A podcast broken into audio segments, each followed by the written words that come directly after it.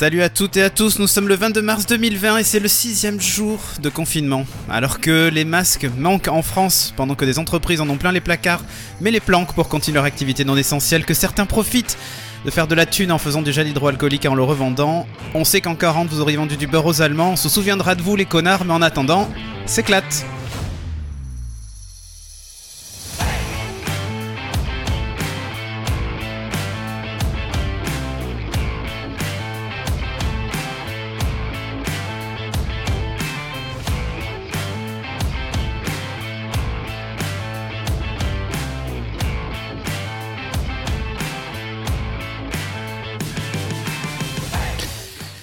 Salut, salut, comment allez-vous l'équipe? Ouais j'avais pas de. T'es confiné avec du monde, toi, Tilik. euh, voilà.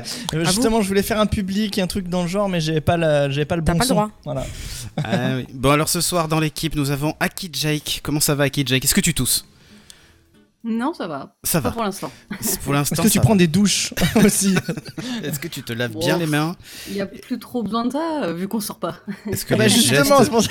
Est-ce que les gestes barrières ça va tu, tu maîtrises Ouais. Euh, ouais, avec les autres à l'extérieur. Mais bon, je peux sortir D'accord. 5 jours, euh, voire 6. Ouais, si tu sors pas, euh, t'as besoin de rien. Ouais, Exactement. Ni geste, ni rien, personne ne va venir. Il va pas débarquer par la fenêtre. C'est ça. Ben justement Chagara, est-ce que tu tousses toi? Un peu hein? Un peu. J'éternue. T'éternues beaucoup je trouve. Et tu tousses beaucoup. T'en es pas rendu compte mais t'as eu trois quintes dans la journée. hein. Je dis ça, je dis rien. Ouais, on va pas filer assez de masques, je pense. Mais je pense que ça va être ça. Euh, Rusher, comment vas-tu, toi, monsieur Chatroom? Est-ce que la Chatroom t'a refilé quelque chose? Est-ce que tu tousses? Euh, non, ça va. Uniquement La quand t'as fumé, quoi. En bonne santé. Ça. Uniquement après une cigarette, éventuellement, tu tousses un peu, quoi. Ah, voilà.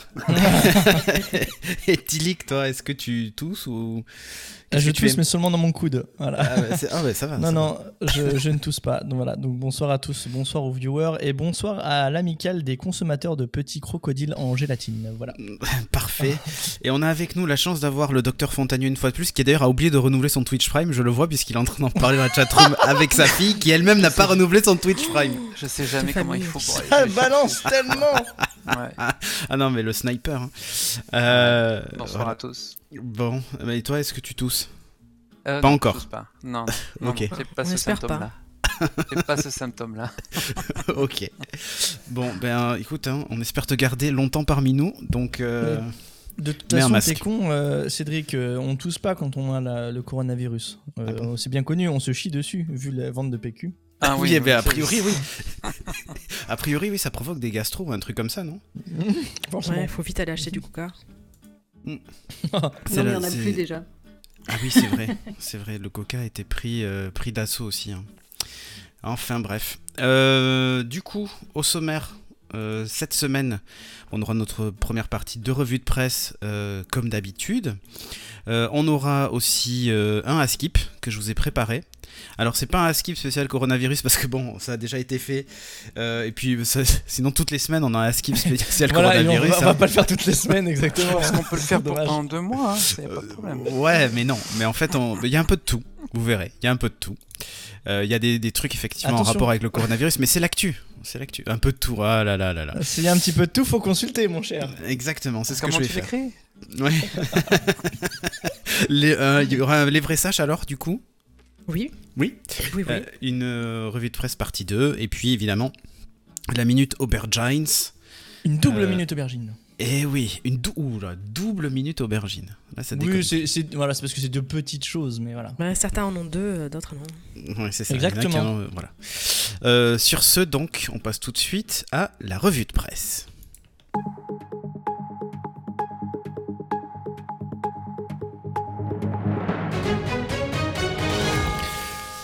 Il est 21h, c'est l'heure des infos. Alors, du coup, je vais vous parler euh, des. Tu peux pas t'en empêcher, c'est Non, je ne- mais en fait, dès que j'entends ce truc, j'ai envie de, j'ai envie de faire ça, quoi. Euh, mais là, t'imagines, après, tu mets juste la voix de Macron, tu sais, qui annonce les trucs et tout ça. ça Ah bah, ça complètement. serait- ça serait impressionnant. Il faudrait que je fasse d'ailleurs, dans ma, je suis en train de préparer une soundboard, tu sais, pour avoir des sons euh, pendant l'émission, euh, avec Mhm. justement des, des trucs de discours et tout ça, histoire de, de rigoler un petit peu. Euh, ouais, ouais. Bon, moi, je vous parler étoffé d'un truc. mienne. Merci, euh, pour le Twitch Prime. Euh, du coup, C'était pas du tout forcé. pas- voilà, exactement. Ne te sens pas forcé, surtout. hein. Euh, du coup, je voulais parler d'un truc, moi, en rapport avec le confinement, parce que bon, le Covid, tout ça, euh, bon, de toute façon, la recherche avance à, à la vitesse à laquelle elle avance. hein. Voilà, hein. donc on fait ce qu'on peut avec ce qu'on a. Mais ce qui se passe surtout, c'est le confinement. Bah, vous avez vu hein, sur Twitter, tout ça, c'est le, le royaume de la créativité. Mais il y a aussi pas mal de de- d'effets, euh, de dommages collatéraux, hein, les livreurs, tout ça, des boîtes qui ferment et tout. Mais il y a un truc auquel on n'a pas forcément pensé, mais ce sont les sites de rencontres. Parce qu'un site de rencontre pendant le confinement, comment est-ce qu'il continue à exister? C'est Oui, il compliqué. arrête pas de m'envoyer des notifications, hein, justement, parce que Eh ils ont oui. compris le truc. Alors en fait, ce qui se passe, c'est que aucun ne donne leurs chiffres. Aucun.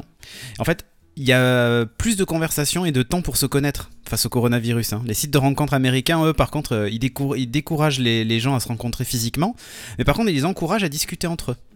Voilà, et donc euh, a priori c'est quand même une mini révolution et tout ça c'est salué par les femmes qui disent euh, bah, pour une fois on va parler on va parler longuement avant de se voir. Voilà. Et donc alors ce n'est pas le bon moment pour aller dans un bar avec quelqu'un que vous avez rencontré, à tweeter dans ce début de semaine OkCupid, l'un des principaux acteurs du, marché. Utilisez FaceTime, Skype, les SMS, les appels, la messagerie de votre app, a écrit le site de rencontre. Tout ça est très romantique en ce moment. Voilà. Alors il faut savoir un truc, c'est que aussi on devrait avoir des, des chiffres des agressions sexuelles euh, euh, en ville et tout ça qui devraient largement diminuer grâce au confinement, et ce qui est pas plus mal en fait. Euh, aucun des sites sollicités par l'AFP n'a souhaité communiquer des données quant à l'évolution de son trafic, hein, voilà. Euh, mais il semble que leur fréquentation n'est pas ralentie, même au contraire. Euh, c'est en légère augmentation.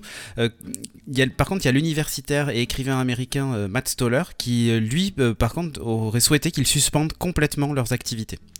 Fini les interactions entre inconnus facilitées par Internet jusqu'à la fin de la crise, a-t-il tweeté. Alors je ne sais pas pourquoi. Sa femme l'a peut-être quitté euh, suite à la réception d'un SMS fortuit. Mais, euh, mais à la limite, si ça peut aider les gens à tenir en confinement, de discuter entre eux sur des apps de sites de rencontres, pourquoi pas quoi. Au contraire, Bah, le ouais. cybersex, c'est bien. Bah, e- exactement. Et puis surtout, ça, ça leur fait pas de mal. Tu vois, personne fait de mal à personne, pas besoin de sortir un préservatif. Là, on est bien protégé puisqu'il y a quelques kilomètres entre les gens. quoi. On peut attraper des virus, mais c'est pas les mêmes. C'est pas exactement. C'est pas passer le temps. C'est ça. Comme dit Dressiborg, assez justement, les violences conjugales risquent par contre de majorer euh, Oui. les agressions. Ça, oui, certainement. Les divorces aussi. les- ouais, mais on en parlera après. Les divorces, je pense, ça arrivera après. Ça, c'est une news juste après, justement. Euh, la blague accroche numéro 1. Et voilà. Je ne, euh, je ne dirais pas que c'est plus difficile de trouver un match quand deux personnes veulent rencontrer en contact. hein. Euh, constate une étudiante de l'université texane de Tarleton State qui ne souhaite pas voir publier son nom. hein.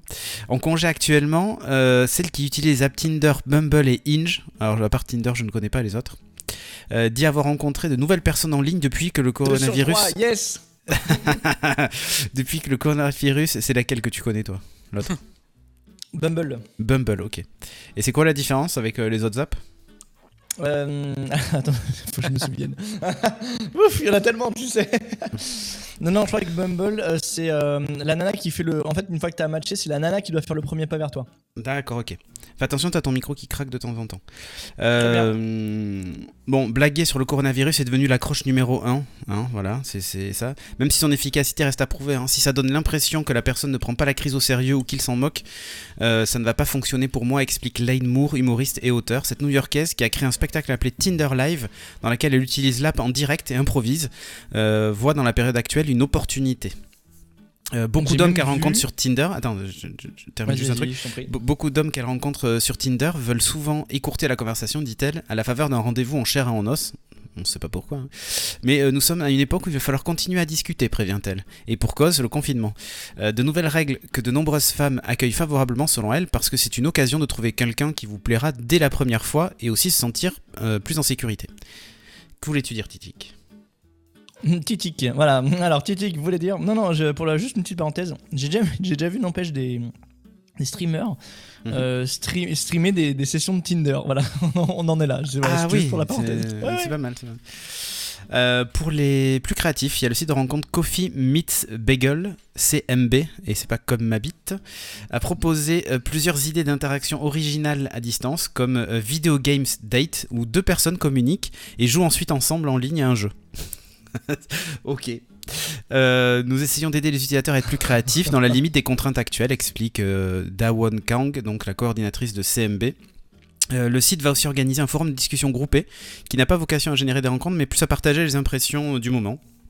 Voilà. En fait, l'idée c'est quand même de créer, de pas perdre ce lien social parce que il y a certains qui vont finir par devenir complètement fous euh, à Oui. force d'être isolés, quoi. Ceci dit, moi, j'ai beau être, euh, plus ou moins, des fois un peu opposé à certains réseaux sociaux, je, je- je dois dire qu'actuellement, même si euh, des fois c'est un peu anxiogène, en tout cas pour moi, Mhm. c'est vrai que c'est indispensable. Je veux dire, si on n'avait pas ça, si on n'avait pas euh, Messenger ou WhatsApp ou ce que tu veux, Mhm. je sais pas comment, je sais pas comment on ferait. Ou les podcasts ou les- oui, ou les podcasts, Voilà. bien sûr. pour Ouais. se détendre et écouter des Ouais, trucs un peu, ouais. un peu rigolos. Ouais. Euh, non mais c'est vraiment ça, c'est un vrai souci. Euh, la distanciation sociale nous permet de nous concentrer sur les conversations et de consolider des relations et d'en entamer de nouvelles. Euh, fait valoir Ilena Valdez, étudiante à l'université de Yale. Avec cinq autres personnes, elle a monté en quelques heures un site de rencontre pour étudiants dont les cours sont souvent suspendus et les campus désertés. Ce site baptisé, baptisé attention, écoutez bien, OK Zoomer. Euh, clin d'œil à l'expression OK Boomer. hein. Euh, n'a pas, encore une semaine, mais déjà 6500 inscrits selon euh, Ilena Valdez. Pour cette étudiante en informatique, les grands sites de rencontres sont dominés par la recherche du coup d'un soir. Donc forcément, euh, en ce moment, c'est un peu compliqué. Donc pas de révolution. Profitant d'une conjoncture exceptionnelle, OkZoomer permet, dit-elle, aux gens de discuter d'abord, de poser les bases d'une relation qui aura du sens. L'algorithme créé par OkZoomer ne privilégie ainsi pas la proximité géographique, contrairement aux sites de rencontres en ligne traditionnels. Quand les mecs vont se rendre compte qu'en fait ils habitent à 800 bornes euh, l'un de l'autre, ça va faire bizarre, mais euh, au temps du virus comme auparavant, les États-Unis, pays de l'entrepreneuriat, voient aussi d'autres sites plus professionnels sortir de terre comme Quarantine Together qui propose des mises en relation à distance avec une, avec une connotation amoureuse. Rapprochez-vous même quand vous ne pouvez pas vous approcher, dit le slogan de Quarantine Together. Euh, euh, analyste de Tinder et des sites de rencontres, euh, Lane Moore ne croit pourtant pas à une révolution du dating. J'imagine que quand tout sera calmé, dit-elle, les hommes qui ne voulaient pas avoir de conversation repasseront aux réponses monosyllabiques. voilà, voilà. Mais c'est vrai que c'est un truc auquel on n'a pas pensé, mais ça c'est un business aussi qui, euh, j'allais dire, prendre, va prendre un coup dans l'aile, mais oui, un peu. Euh, et a priori pas tant que ça. C'est- rigolo de voir comment les, le- les relations sociales vont changer. Euh, toi, toi euh, Tilik, grand expert du coup, en ce moment, c'est qu'est-ce qui se passe? T'as des notifications qui disent on vous a pas vu depuis longtemps? oui, votre profil va être désactivé. Qu'est-ce qui se passe? Non, mais à croire qu'ils se rendent pas compte vraiment de la, situation, en fait. euh. Mais euh, oui, non. a- Après, il y, a du pour et du contre. euh, J'ai envie de te dire, Tinder. euh, Bon, euh, on, on connaît, on connaît parce que euh, tu cliques, tu niques, mais Attends, euh, écoute, moi je n'ai jamais expérimenté Tinder, je ne peux pas te dire. Non, non, non. En vrai, euh, pff, non, je, je suis plus dans la cible en ce moment. Je suis plus vraiment dans la cible. euh, je, suis- je suis plus à ça. Tu sais, en fait, je. Non, mais vraiment, c'est c'est le fait que. Maintenant, on c'est puisse échange plus faveur sortir. sexuelle contre PQ. Non, non, non, non, mais le, le fait qu'on puisse plus vraiment rencontrer les gens. Mais après, c'est différent. Mais là, on arrive dans les, on- dans des, des- comment dire, dans des, dans des choses un peu, on va dire, privées. Euh, Mm. Moi, je préfère rencontrer physiquement les personnes plutôt que de parler euh, très longtemps. Enfin, moi, j'ai rien contre parler avec les gens, mais, mais, Mais pour niquer, moi, c'est Il y a un important. moment, faut- La, la- Tu la veux petite qu'on- Il y a des moments où il faut conclure, quoi, c'est ça? Non, c'est pas, non, non, c'est pas pour conclure, mais c'est que, ah, je vais essayer de dire ça de manière po- poétique, mais la petite étincelle pour moi se fait dans des mimiques, dans des, dans des petites choses comme ça, Ouais, quand sûr. tu vois la personne. C'est ce que j'arrête pas de dire. Moi, quand je rencontre une fille, je lui dis, c'est- tu sais, c'est la petite étincelle, ce sont une petite chose. Mais bon. Non, non, par contre, moi, la vraie question que je me pose au-delà de ça, euh, c'est comment on va appeler tous les bébés qui vont naître après euh, le Covid-19 Covid, Ah ben là, Covid, Covid, ça. Corono, Corona, les, Corona. les, baby, les baby Covid, j'en sais rien, tu vois, c'est... Voilà, à vos pronostics, à vos pronostics. Ouais, c'est vrai que ça risque d'être. protégez-vous. Ouais, c'est ça. non, c'est bien les enfants. Bah t'as raison, ouais. Ça permet d'éviter d'aller travailler. ça permet d'éviter d'aller travailler, d'avoir une excuse. Euh, à qui justement? Tiens, toi tu nous parlais d'un truc pour nous occuper justement. Oui, alors ce sera limité parce que déjà à la base, quand Canal Plus l'avait annoncé, c'est bien jusqu'au 31 mars que vous les aurez en clair. Oh, Pour ceux qui ont, pour ceux qui ont des box, il me semble d'ailleurs, il y a toutes les chaînes. euh, ouais, Mais ouais. oui, c'est clair. Je crois qu'ils Oui, mais le les ont C- limité d'ailleurs. Le CSA a pas gueulé pour ça? En fait, c'est une fake news, ça. C'est pas le Ah bon CSA qui a gueulé. Le CSA a juste rappelé qu'à la base, Canal Plus avait annoncé qu'il le ferait jusqu'au 31 mars. D'accord. Ah oui. Du coup, le CSA a dit d'accord, vous le faites, mais jusqu'au 31 mars, pas au-delà, parce que sinon vous allez, vous allez tout niquer notre équilibre qui est déjà précaire. Le 31 mars, c'est. Ouais. Et c'est pas encore dans notre TF1 cave. M6 qui ont râlé? Non. Le Non, c'est 31 de la mars, fake non. news. le 31 mars, on sera encore dans notre cave, ça va rien changer. Bah oui. Bah, Il ouais. faudra trouver autre chose que Canal+. C'est ça. Et ce sera pas Bah, Il y a Disney+. toujours Pornhum qui est gratuit. Hein. Ah, et On y premium. reviendra. Et On y Molotov aussi, reviendra. je crois que Molotov, il est en clair aussi. hein. Ah oui, Molotov aussi. Oui, euh, Molotov fait aussi, ça, ouais, Molotov. ouais. Non, mais en tout cas, c'est bon. Nous, on a déjà Canal, donc euh, voilà. Mais euh, j'avais reçu un message de Canal+, j'ai même pas regardé. Euh, oui, c'était pour le rugby. D'ailleurs, peut-être qu'on pourrait l'arrêter, étant donné qu'il n'y a plus trop de top 14. Euh, Il n'y a plus rien. ouais. parce que là, étant donné qu'on l'avait pris pour le, le rugby essentiellement, Ah, et puis qui regarde le rugby, franchement. je plaisante, je plaisante, c'est bon, c'est bon, vous énervez pas. voilà. Oui, 31 mars 2021, c'est ça. Roxy Jules n'avait pas précisé Ah, la 21, date. c'est bon, alors ça. Euh, bon. Quand on sortira de nos caves, c'est ça. Mm, c'est ça. Mais euh, non, mais dans les faits, nous, ils nous avaient proposé plein de chaînes gratuites en plus, du coup. Mhm. Euh, plein de chaînes du, du bouquet, euh, genre cinéma, machin truc. euh, Ouais. Voilà. Mais euh, donc ceux qui sont déjà abonnés ont droit à ça, ceux qui ne sont pas abonnés ont droit euh, au programme Canal. Euh. Ah, En tu vois, clair. Jiminy, TF1 et M6, Voilà. ils ont rien, ils ont pas menacé, ils ont seulement demandé euh, à ce que ça, euh, qu'ils arrêtent bien leur opération lancée jusqu'au 31 Oui, c'est ça. Ils, Oui, ils voilà. veillaient Non, bien voilà, à ce que ils- la date soit respectée, quoi. Mm. Ils ont quand même gueulé parce que voilà. Oui, c'est tout, mais bon, c'est tu sais, c'est quand même dire oui, oui, hein, vous le faites bien parce que hein, nous ça nous arrange pas. Hein. C'est surtout, Bah, je pense. un peu ça, quoi. publiques et là c'est un truc payant donc euh, forcément euh, quand tu le mets en gratuit ça vient tout défoncer. Hein. Oui, Ah, ils ont qu'à avoir, des, ils bons programmes, il y aura peut-être pas de soucis. Oh, parce que tu fais Canal euh, en termes de bons programmes. hein. C'est Voilà. pas forcément du bon programme non plus. Voilà, simplement mais il c'est est payant. même, euh, même Mais c'est Canal ou c'est que tout le bouquet. Canal Sat, non? C'est que Canal. euh, Plus Canal Plus, ouais. C'est Ouais. Canal Plus. Alors il y a quelques chaînes quand même en, en plus. Mais, euh, mais voilà. Et si Oui, tu es déjà abonné euh, à Canal Plus, t'en as d'autres. Ouais, des trucs Les famille et tout ça, ouais, ouais. si t'es abonné euh, à Canal+, t'as des chaînes en plus gratos. Ouais, les chaînes de ciné, de séries, tout ça. Mais en tout cas, bon, l'initiative était, euh, était plutôt cool. Il n'y a pas de raison qu'il y ait que euh, les sites porno euh, qui offrent des trucs, finalement. hein voilà. Pour les, pour- disons que ça occupe les grands enfants, mais ça occupe pas les petits enfants qui sont à la maison. Voilà, c'est tout. Bon, enfin bref. Euh, moi, je vous parlais d'un autre truc. Et vous allez bien rire. Vous savez, en ce moment, il faut se laver les mains. C'est hyper important. Euh, bah, Figurez-vous qu'une internaute qui ne comprenait pas pourquoi son, avon son savon pardon, n'avait pas euh, d'effet a fini à comprendre qu'en fait, il s'agissait euh, d'un fromage. voilà. Ah, Pas, à pâte molle alors, hein. un comté ou un je sais pas. Ouais, voilà. Donc, euh, euh, on le répétera jamais assez, mais le lavage fréquent et consciencieux des mains est crucial dans la lutte contre le coronavirus, hein, ça c'est clair. Euh, Faut-il préciser qu'il faut l'utilisation d'un savon pour l'accomplissement de cette tâche? Non, hein, mais pourtant une internaute avait peut-être besoin de cette clarification. Elle est très active sur, sur Reddit sous le nom de Lionel Richie, une jeune femme qui a publié une photo d'elle tenant un bloc orange près de l'évier de la cuisine, écrit Vice. On pourrait croire qu'elle s'apprête à se laver les mains ou qu'elle vient de le faire, sauf que je viens de réaliser que mon savon ne fonctionnait pas parce que c'était littéralement un bloc de fromage, a-t-elle raconté sur le réseau social. Mais- explique que le fameux morceau de fromage était resté euh, sur la cuisinière à l'air libre, il avait fini par sécher et devenir dur. Et en fait, du coup, elle a, elle a cru que c'était devenu, bah, que c'était du, du savon, quoi. Comme quand vous laissez un gruyère trop longtemps, vous savez, ça Oh. devient euh, dur, quoi. Enfin, Mais on Voilà. connaît pas l'effet virucide du, du fromage. hein. Euh, non, c'est vrai. Peut-être que c'est très sur Une efficace. étude en double aveugle, savon contre fromage. c'est ça, d'avoir des, virus, t'auras des bactéries dessus. Après, quel type de, quel type de fromage? Est-ce qu'il faut du, c'est ça. C'est ça, c'est ça. Quel fromage c'était? Mais je, euh, de- je pense que depuis d'ailleurs cette, cette dame a, a- a renommé. hein, elle ne s'appelle plus Lionel Richie, mais Lionel Richie's. Richie's, oui, c'est ça. La, la- la jeune femme ajoute qu'en plus, ce fromage ne lui appartient pas. C'est-à-dire que je, je- Oui. Bah, non, mais je vous explique. Parce qu'en fait, elle garde une maison. Oui. elle Chérie, dit- t'as pas vu le bout de fromage? Elle dit Je garde une maison et je suis défoncée comme pas possible, écrit-elle. Parce qu'elle a mangé le savon, c'est tout. Je ne sais pas. Cette utilisatrice de Reddit n'est pas la seule à s'être récemment fourvoyée euh, dans une histoire de salon, de savon, pardon. Après un séjour dans un bed and breakfast écossais, un, un Américain euh, prénommé Thomas a attribué à la, propriété- à la propriétaire une note de 9 sur 10, mais il a eu une doléance. Euh, vous devez faire quelque chose pour cette tablette de savon marron que vous mettez euh, sur nos lits. Non seulement elle n'était euh, granuleuse et laissait un résidu huileux, mais elle s'est désintégrée à l'avant la fin de la douche.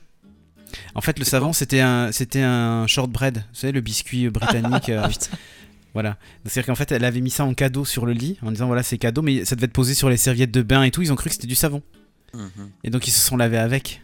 les, les Oh codes. là là là là. C'est quand même merveilleux. On vit dans Dis un monde. chérie, euh, tu t'es bien lavé parce que petite odeur quand même. hein. Une petite odeur de fromage, je ne comprends pas. C'est savon français, c'est tout. C'est French euh, Ouais, c'est ça. soap. Friends. Ouais, mais attends, les savons de Marseille, c'est quand même efficace. Euh, justement, en parlant de Marseille, Chagara. Oui, mais je vais pas parler de Marseille. Non, Un peu plus loin. ouais, un petit peu plus loin. Je vais vous parler D'ailleurs, de, Oui, vas-y, vas-y, vas-y, dis ton titre et j'ai une je vais vous parler de l'armée allemande. Voilà. Et Angela Merkel a été testée positive donc au Covid-19 tout à l'heure. hein. Très Oui. bien, très bien. Euh, ben, L'armée allemande a fait une boulette, euh, complètement euh, pas une news euh, coronavirus. Euh, sur eBay, ils ont vendu un vieux PC euh, pour 90 euros environ. Très cher. Sauf que ce, ce vieux PC contenait quand même des fichiers secrets défense. Ah. Donc, euh, une petite bourde. Heureusement, sans conséquences. Parce que, euh, donc, du coup, c'est la. Les chercheurs de G-Data, c'est une société allemande spécialisée dans la sécurité informatique qui l'ont racheté. Mhm. Et donc, ils s'en sont rendus compte. Euh, C'est ballot quand même. Oui, oui, c'est pas, c'est pas top. Donc en fait, le disque dur de cet ordinateur portable contenait euh, des fichiers confidentiels relatifs au système de défense anti-aérien dit Oslo ou Oslot, Ah oui, carrément. encore utilisé par l'armée allemande actuellement. Ah mais bien. On y trouvait notamment un manuel d'utilisation de missiles de défense, expliquant comment les désactiver. Mmh. Effectivement, ça Oui, doit se monnayer contre 2-3 masques euh, FFP2 ça. Donc c'est quand même une chance que ces données ne soient pas tombées entre des mains euh, de personnes malveillantes. Oui. Euh, donc ils ont pu voilà avertir euh, qui de droit que je crois que vous avez oublié quelque chose en le vendant. Vous avez oublié de formater le disque dur. On a retrouvé. Ah, ils ont fait Oh merde, mes pornos. Non, non, on a trouvé euh, les... les plans des missiles. euh, Ah, ok. T'as un PC avec des, des fichiers secrets défense, tu le revends pas en fait. Même euh, tu changes le disque dur à l'intérieur parce que même Bah si oui. tu le formates, tu peux toujours. Ouais, Bien sûr, mais tu, tu mets un coup de tourne, un coup de, de perceuse dedans, tu vois. Non, Oui, mais voilà. eux, ils avaient mis un mot de passe quand même pour euh, Oui, c'est un 2, pas 3, 4. accéder à, oui, ces fichiers. Azerty. Presque. Azerty. C'est- Et ben, il- du coup, bah, la boîte a- qui avait racheté le, le PC a pu euh, découvrir ce mot mot de passe très complexe puisqu'il s'agissait de guest. Oh, Voilà. putain. Oh, putain. Oh la vache. Est-ce que- Donc est-ce euh, que- ils l'ont est-ce que- trouvé tout seul. Hein. est-ce que a un rapport avec la liste des nazis qu'on a retrouvés euh, en Argentine Je sais pas si vous avez vu ça. Il y avait une news comme quoi euh, les, les euh, gouvernements argentins avaient publié la liste des anciens nazis réfugiés, euh, réfugiés chez eux. Est-ce que c'est pas lié justement au secret défense du, du truc sur le- sur l'ordinateur? Je pense pas, mais peut-être qu'il y a eu une faille aussi en Argentine. Oui, c'est ça. Enfin bref. Mais c'est pas la première fois que ça leur arrivait en plus. Aux Allemands? Ouais. Alors déjà, le ministère allemand de la Défense, il a quand même relativisé, il a même un peu minimisé le problème hein, en disant que bon, ça n'avait pas créé euh, une faille de sécurité importante. hein. Les vieux Non. ordinateurs ont tous été mis au rebut et détruits. Des dispositions ont été prises pour supprimer leurs données ou les rendre inutilisables. hein, le mot de passe guest, bien entendu. Selon toute vraisemblance, celui-ci a fait l'objet d'une erreur. Ça peut arriver. Mais ça n'a pas vraiment convaincu parce que bon, la presse allemande, elle rappelle que c'est pas la première fois que l'armée laisse échapper de telles informations en revendant euh, du matériel informatique. Toujours, faut qu'ils arrêtent. hein. Euh, ils veulent se faire un peu d'argent, mais pour 90 euros, ça vaut pas le coup. L'année dernière, quand même, un garde forestier bavarois. Donc là, c'était pas une boîte d'informatique, hein, c'était un, Mhm. un garde forestier. Il s'était retrouvé avec le manuel du lance-roquette Mars 2 entre les mains. c'est tellement parfait. C'est Voilà. tellement parfait. C'est un peu les, les Belges de l'armée, quoi. Un peu les Belges. ça, c'est pas gentil. Roxy Juju dans la chatroom va te tomber dessus. hein. Pas de souci. Bon. Euh... Ah, ce serait dommage de faire revenir Tilly le Belge c'est ça, exactement. Euh, justement. Euh, Justement, n'ont rien à voir, mais, euh, mais presque. Euh, bon, confinement toujours, parce que le confinement c'est important. Euh, elle refuse le confinement parce que c'est merdique. voilà, Ça, voilà. c'est de j'ai l'argumentaire. vu ça. Oh là là. Christiane a été vivement critiquée sur Twitter pour son comportement face à la fermeture des plages à Nice, en raison du coronavirus. La niçoise n'accepte pas le confinement. La France est en confinement depuis le 17 mars. Seuls les déplacements essentiels avec attestation sont autorisés, comme se rendre au travail, faire les courses nécessaires, etc. Des mesures drastiques pour lutter contre le coronavirus, évidemment, qui a déjà fait euh, plus de 200 000 cas, alors maintenant je crois qu'on a 300 000 d'ailleurs, dans le monde, et euh, plus de 10 000 morts, voilà. Bon, pourtant, il y en a certains qui restent encore sceptiques, comme la fosse. Euh, et ils ne veulent pas respecter les règles. Comme cette niçoise qui s'est rendue, euh, j'allais dire comme la salade niçoise, qui s'est rendue à la plage jeudi. Pour elle, il n'est pas question de rester confinée. C'est merdique, c'est con, réagit-elle euh, face à un journaliste quand il lui annonce la fermeture de la plage le lendemain. Qu'est-ce que vont faire les gens? C'est imbécile, c'est débile ce truc. Bah, Euh, c'est tout. Voilà. Le jour- quand le journaliste lui demande si elle prévoit une attestation quand elle sort, la dame lui répond oui, comme tout le monde, sauf ce matin, rit-elle, en allant courir. Euh, Christiane devra payer 135 euros d'amende. Bon, bah tant pis, dit-elle. Euh, ne prenant pas au sérieux les mesures restrictives, la dame les trouve même excessives. De toute façon, à Nice, ils ont beaucoup d'argent, donc 135 euros. Euh, de toute façon, les trois quarts des gens qui se promènent n'ont pas de masque, ils ont des, euh, ils ont des gants, mais ce sont surtout les plus faibles, normalement, qui, à- auxquels s'attaque ce virus, continue-t-elle. Voilà, voilà. Donc oui, il y a des gens comme ça. Il y a On peut des dire gens. ça aussi euh, sans mort, que c'était les plus faibles. Oui, c'est ça. C'est les plus faibles. C'est les plus faibles. Aujourd'hui, on va se faire des amis, je vous le dis. Alors, Christiane, si tu nous écoutes, Christiane de Nice, C'est pas la Reste merde. Toi, c'est- reste, nique-toi bien. Reste chez Ouais, toi. Reste chez toi ou alors euh, chope un que- corona. Qu'est-ce que tu vas aller foutre à la plage un 22 mars? Non, mais sérieusement. le problème, c'est qu'on a du mal à comprendre parce qu'il fait beau, il, y a- il pleut pas, il fait pas un temps de merde. euh, On a commandé la pluie pour le sud-est la semaine prochaine. Donc, Ah, normalement, lundi, mardi, il devrait faire mauvais. Il faudrait qu'il pleuve, les gens sortent pas de chez eux, mais il fait beau, t'as envie de te balader, t'as envie de. C'est c'est vrai. des- C'est vrai que si Ah on ouais, Je avait pense le. qu'il devrait y avoir une dérogation euh, sur le confinement. En fait, euh, Macron, il aurait dû dire ça. Sauf s'il fait beau. Faut rester... Sauf s'il fait beau, voilà. Et par contre, je, je tiens à faire une, une autre parenthèse, mais euh, parce que vu, vu qu'on parle des cons, euh, autant signaler aussi que le compte Twitter de Agnès Sirighelli a été Ah oui. officiellement Oui, suspendu. enfin. Ah, alors bravo. ça, Ah là là, là, là, c'est alors bravo, ça, bravo, bravo. grande nouvelle. Bravo, bravo, c'est- bravo. Ah, je suis très content. Je l'a- je l'avais Ah, même, ouais, je l'avais même signalé moi aussi. Je pense qu'il y a plein de Ah, gens Oui, moi aussi. J'ai un pote qui l'a signalé tous les jours. ouais. Ah, moi, je l'ai signalé plusieurs fois aussi. ouais. Ouais. Ah, C'est ça, incroyable. Ah, mais c'est merveilleux. C'est qui? Bah, C'est une. euh, Comment on va dire ça? Un troll. C'est Ah non, c'était. Elle, elle- Oui, mais c'était d'extrême une- droite, politique. Cato. Oui, c'est ça. euh, c'est une euh, ex-élue La. République En Marche. Oui, ah ça. non, c'est oui, c'est mais euh, catho, extrême droite, anti euh, Anti-tout. anti tout, anti homosexuel, anti euh, voilà. Si ce qui nous arrive, c'est c'est la c'est la c'est c'est c'est Dieu, c'est C'est qui vient nous punir parce qu'on a. Voilà, ouais, elle a, elle a la aussi parlé de tout charia, ce qui se passait en Italie et tout? Enfin, c'était Mm. loin. Ouais. non, mais elle est, elle est- elle est- elle est merveilleuse. Par contre, moi, je m'inquiète quand même pour deux personnes. hein. Les époux Balkany, est-ce que quelqu'un a des nouvelles? Parce que depuis Ah. le début du confinement, Ouais. ils sont confinés chez eux depuis un moment, vous allez me dire, donc peut-être qu'ils n'ont rien, mais et ben c'était Je- la solution, c'est ça. euh, c'est ça. Eux, eux, en fait, avaient anticipé le truc en Ah. disant non, non, mais bracelet électronique à la maison, vous inquiétez pas, on va pas bouger. Voilà, voilà. Euh, Tilik, Oui, tu vas nous parler d'un truc incroyable. d'un tr- un truc incroyable parce que le titre ne te parle pas. Ah, si, si, si. J'ai vu, ce que tu avais écrit quand même. D'accord, ok. Euh, tout le monde a vu Retour vers le futur. Oui. Voilà. Bon. Euh, 510 fois. écoutez, euh, Au moins, au moins, au moins. Euh, donc, bah, enfin, si vous vous souvenez un petit peu du film, il y a une scène qui est un peu, euh, un peu drôle. Euh, mais sachez que la, dernière mode aussi, c'est de se prom- de promener le- votre, votre animal de compagnie, votre chien, à distance grâce à votre drone. Voilà, tout à fait.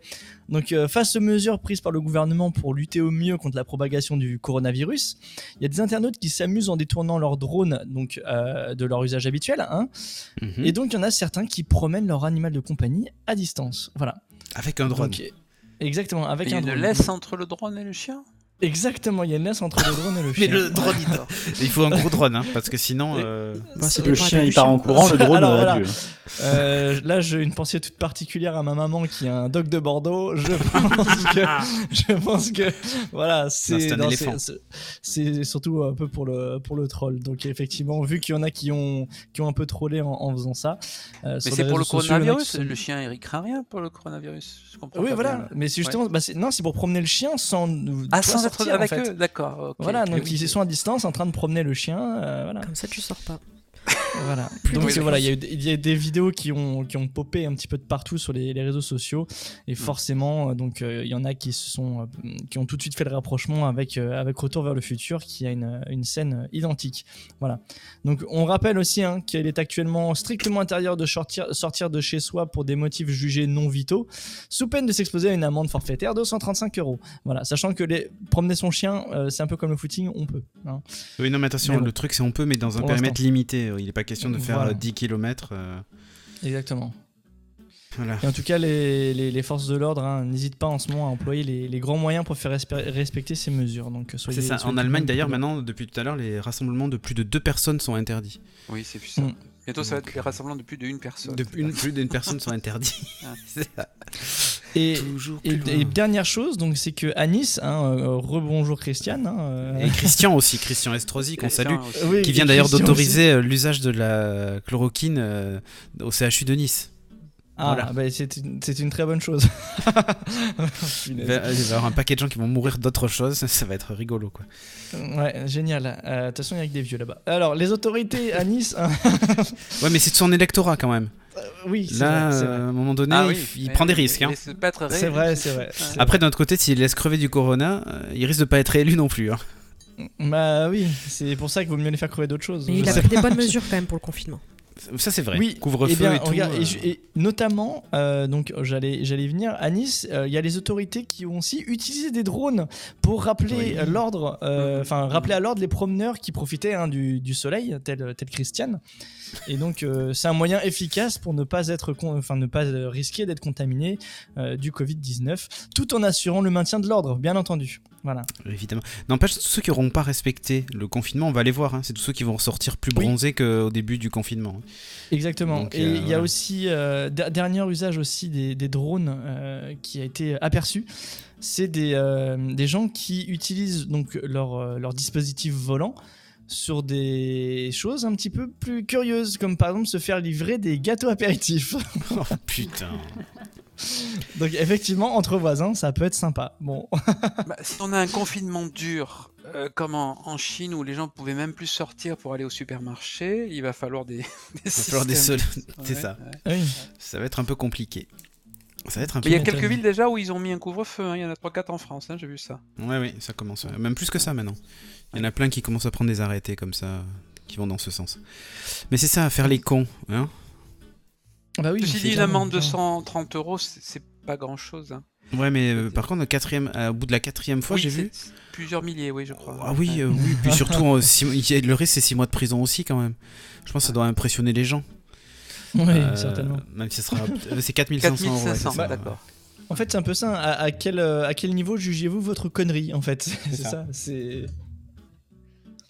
Jusqu'où êtes-vous prêt à aller Euh, Mais je bon. pense que la plupart des gens, si on leur expliquait vraiment, quand on leur montrait, il y a des films très très bien qui, qui sont sur sur Twitter, sur euh, Netflix. euh, Netflix ou sur euh, même YouTube, qui expliquent parfaitement la contamination. Je pense que les gens comprendraient. Je crois que Oui, oui. Explique Walking pas bien Dead. les Il y a, il y a- je sais pas combien de saisons.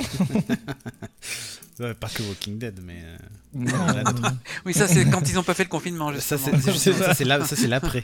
C'est ce qui nous attend, c'est ça. C'est ça, c'est si on ne fait rien du tout. Ah. Bon, euh, je passe à quelque chose de beaucoup plus léger. Euh, elle croyait ouvrir la porte du sauna. Et là, c'est le drame. Lors d'un séjour dans un hôtel allemand, une Britannique a confondu la porte du sauna avec une sortie de secours. Elle s'est retrouvée coincée dehors, avec seulement un petit linge pour se couvrir. Ah. En cette période d'angoisse et d'incertitude, une écrivaine britannique a voulu changer les idées, euh, a voulu changer pardon les idées des internautes en racontant le plus grand moment de solitude de sa vie sur Twitter. Donc, euh, Ambara Salam euh, revient de ses vacances passées en Allemagne avec son ex, euh, son désormais ex petit ami. La jeune femme qui ne parle pas un mot de la langue de Goethe veut profiter d'un moment de détente au spa de l'hôtel. Donc à la piscine, le port du maillot de bain était obligatoire, mais il fallait être nu dans le sauna, raconte-t-elle. Donc pour respecter les consignes, la Britannique prend un petit linge avec elle, elle se dirige vers le sauna, euh, du moins ce qu'elle croit faire. Au bout du couloir, la jeune femme se retrouve face à deux portes, ne portant aucune inscription. Je fais un choix et je décide de prendre la porte de gauche. Et c'est pas la porte de sauna, c'était la sortie de secours donc. Voilà. Oh là là Le là. temps de réaliser son erreur, la porte s'est déjà fermée derrière elle et Embarras se retrouve coincé à l'extérieur. Embarras en plus, ça s'appelle. hein. Embarrassant, Euh, embarrassant. c'est- Ouais. Exactement. Avec juste une petite serviette pour se couvrir. Première réaction de la Britannique est de tambouriner frénétiquement contre la porte, mais personne ne semble entendre. En larmes, je cours vers euh, l'étage du dessous, essayant de déterminer quelle partie de mon corps je dois recouvrir avec le linge. Mon visage, euh, une seule fesse, raconte l'écrivaine.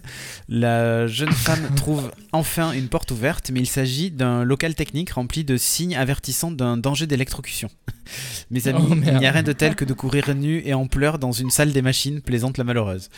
Euh, Embarras pense avoir trouvé la- le- son salut lorsqu'elle repère un ascenseur de service. Elle se, dé- elle se précipite à l'intérieur et commence à appuyer au hasard sur les boutons tout en faisant euh, de grands gestes devant la caméra dans l'espoir d'attirer l'attention du personnel. Mais attends, elle a pas croisé quelqu'un? Enfin, Un employé arrive enfin à sa rescousse, mais il n'a rien euh, pris pour recouvrir la cliente.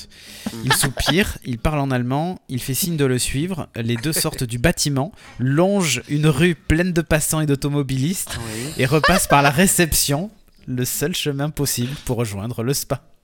À ce moment-là, j'ai l'impression de vivre hors de mon corps, un blackout de honte. Euh, j'ai atteint mon maximum, écrit Non, mais les Embarras. rêves que tu fais, c'est les rêves que tu fais. tu sais, Ah mais c'est c'est ça, c'est Il ça. pouvait pas lui donner sa chemise, le mec. Alors moi j'ai une courte j'ai une courte histoire à raconter qui est vraie. J'ai un collègue euh, à Toulon qui était chez lui en train de prendre sa douche et il entend qu'on fait du bruit. Il dit c'est toi chérie et il se trouve il sort à poil de sa salle de bain. Il se trouve nez à nez avec un cambrioleur.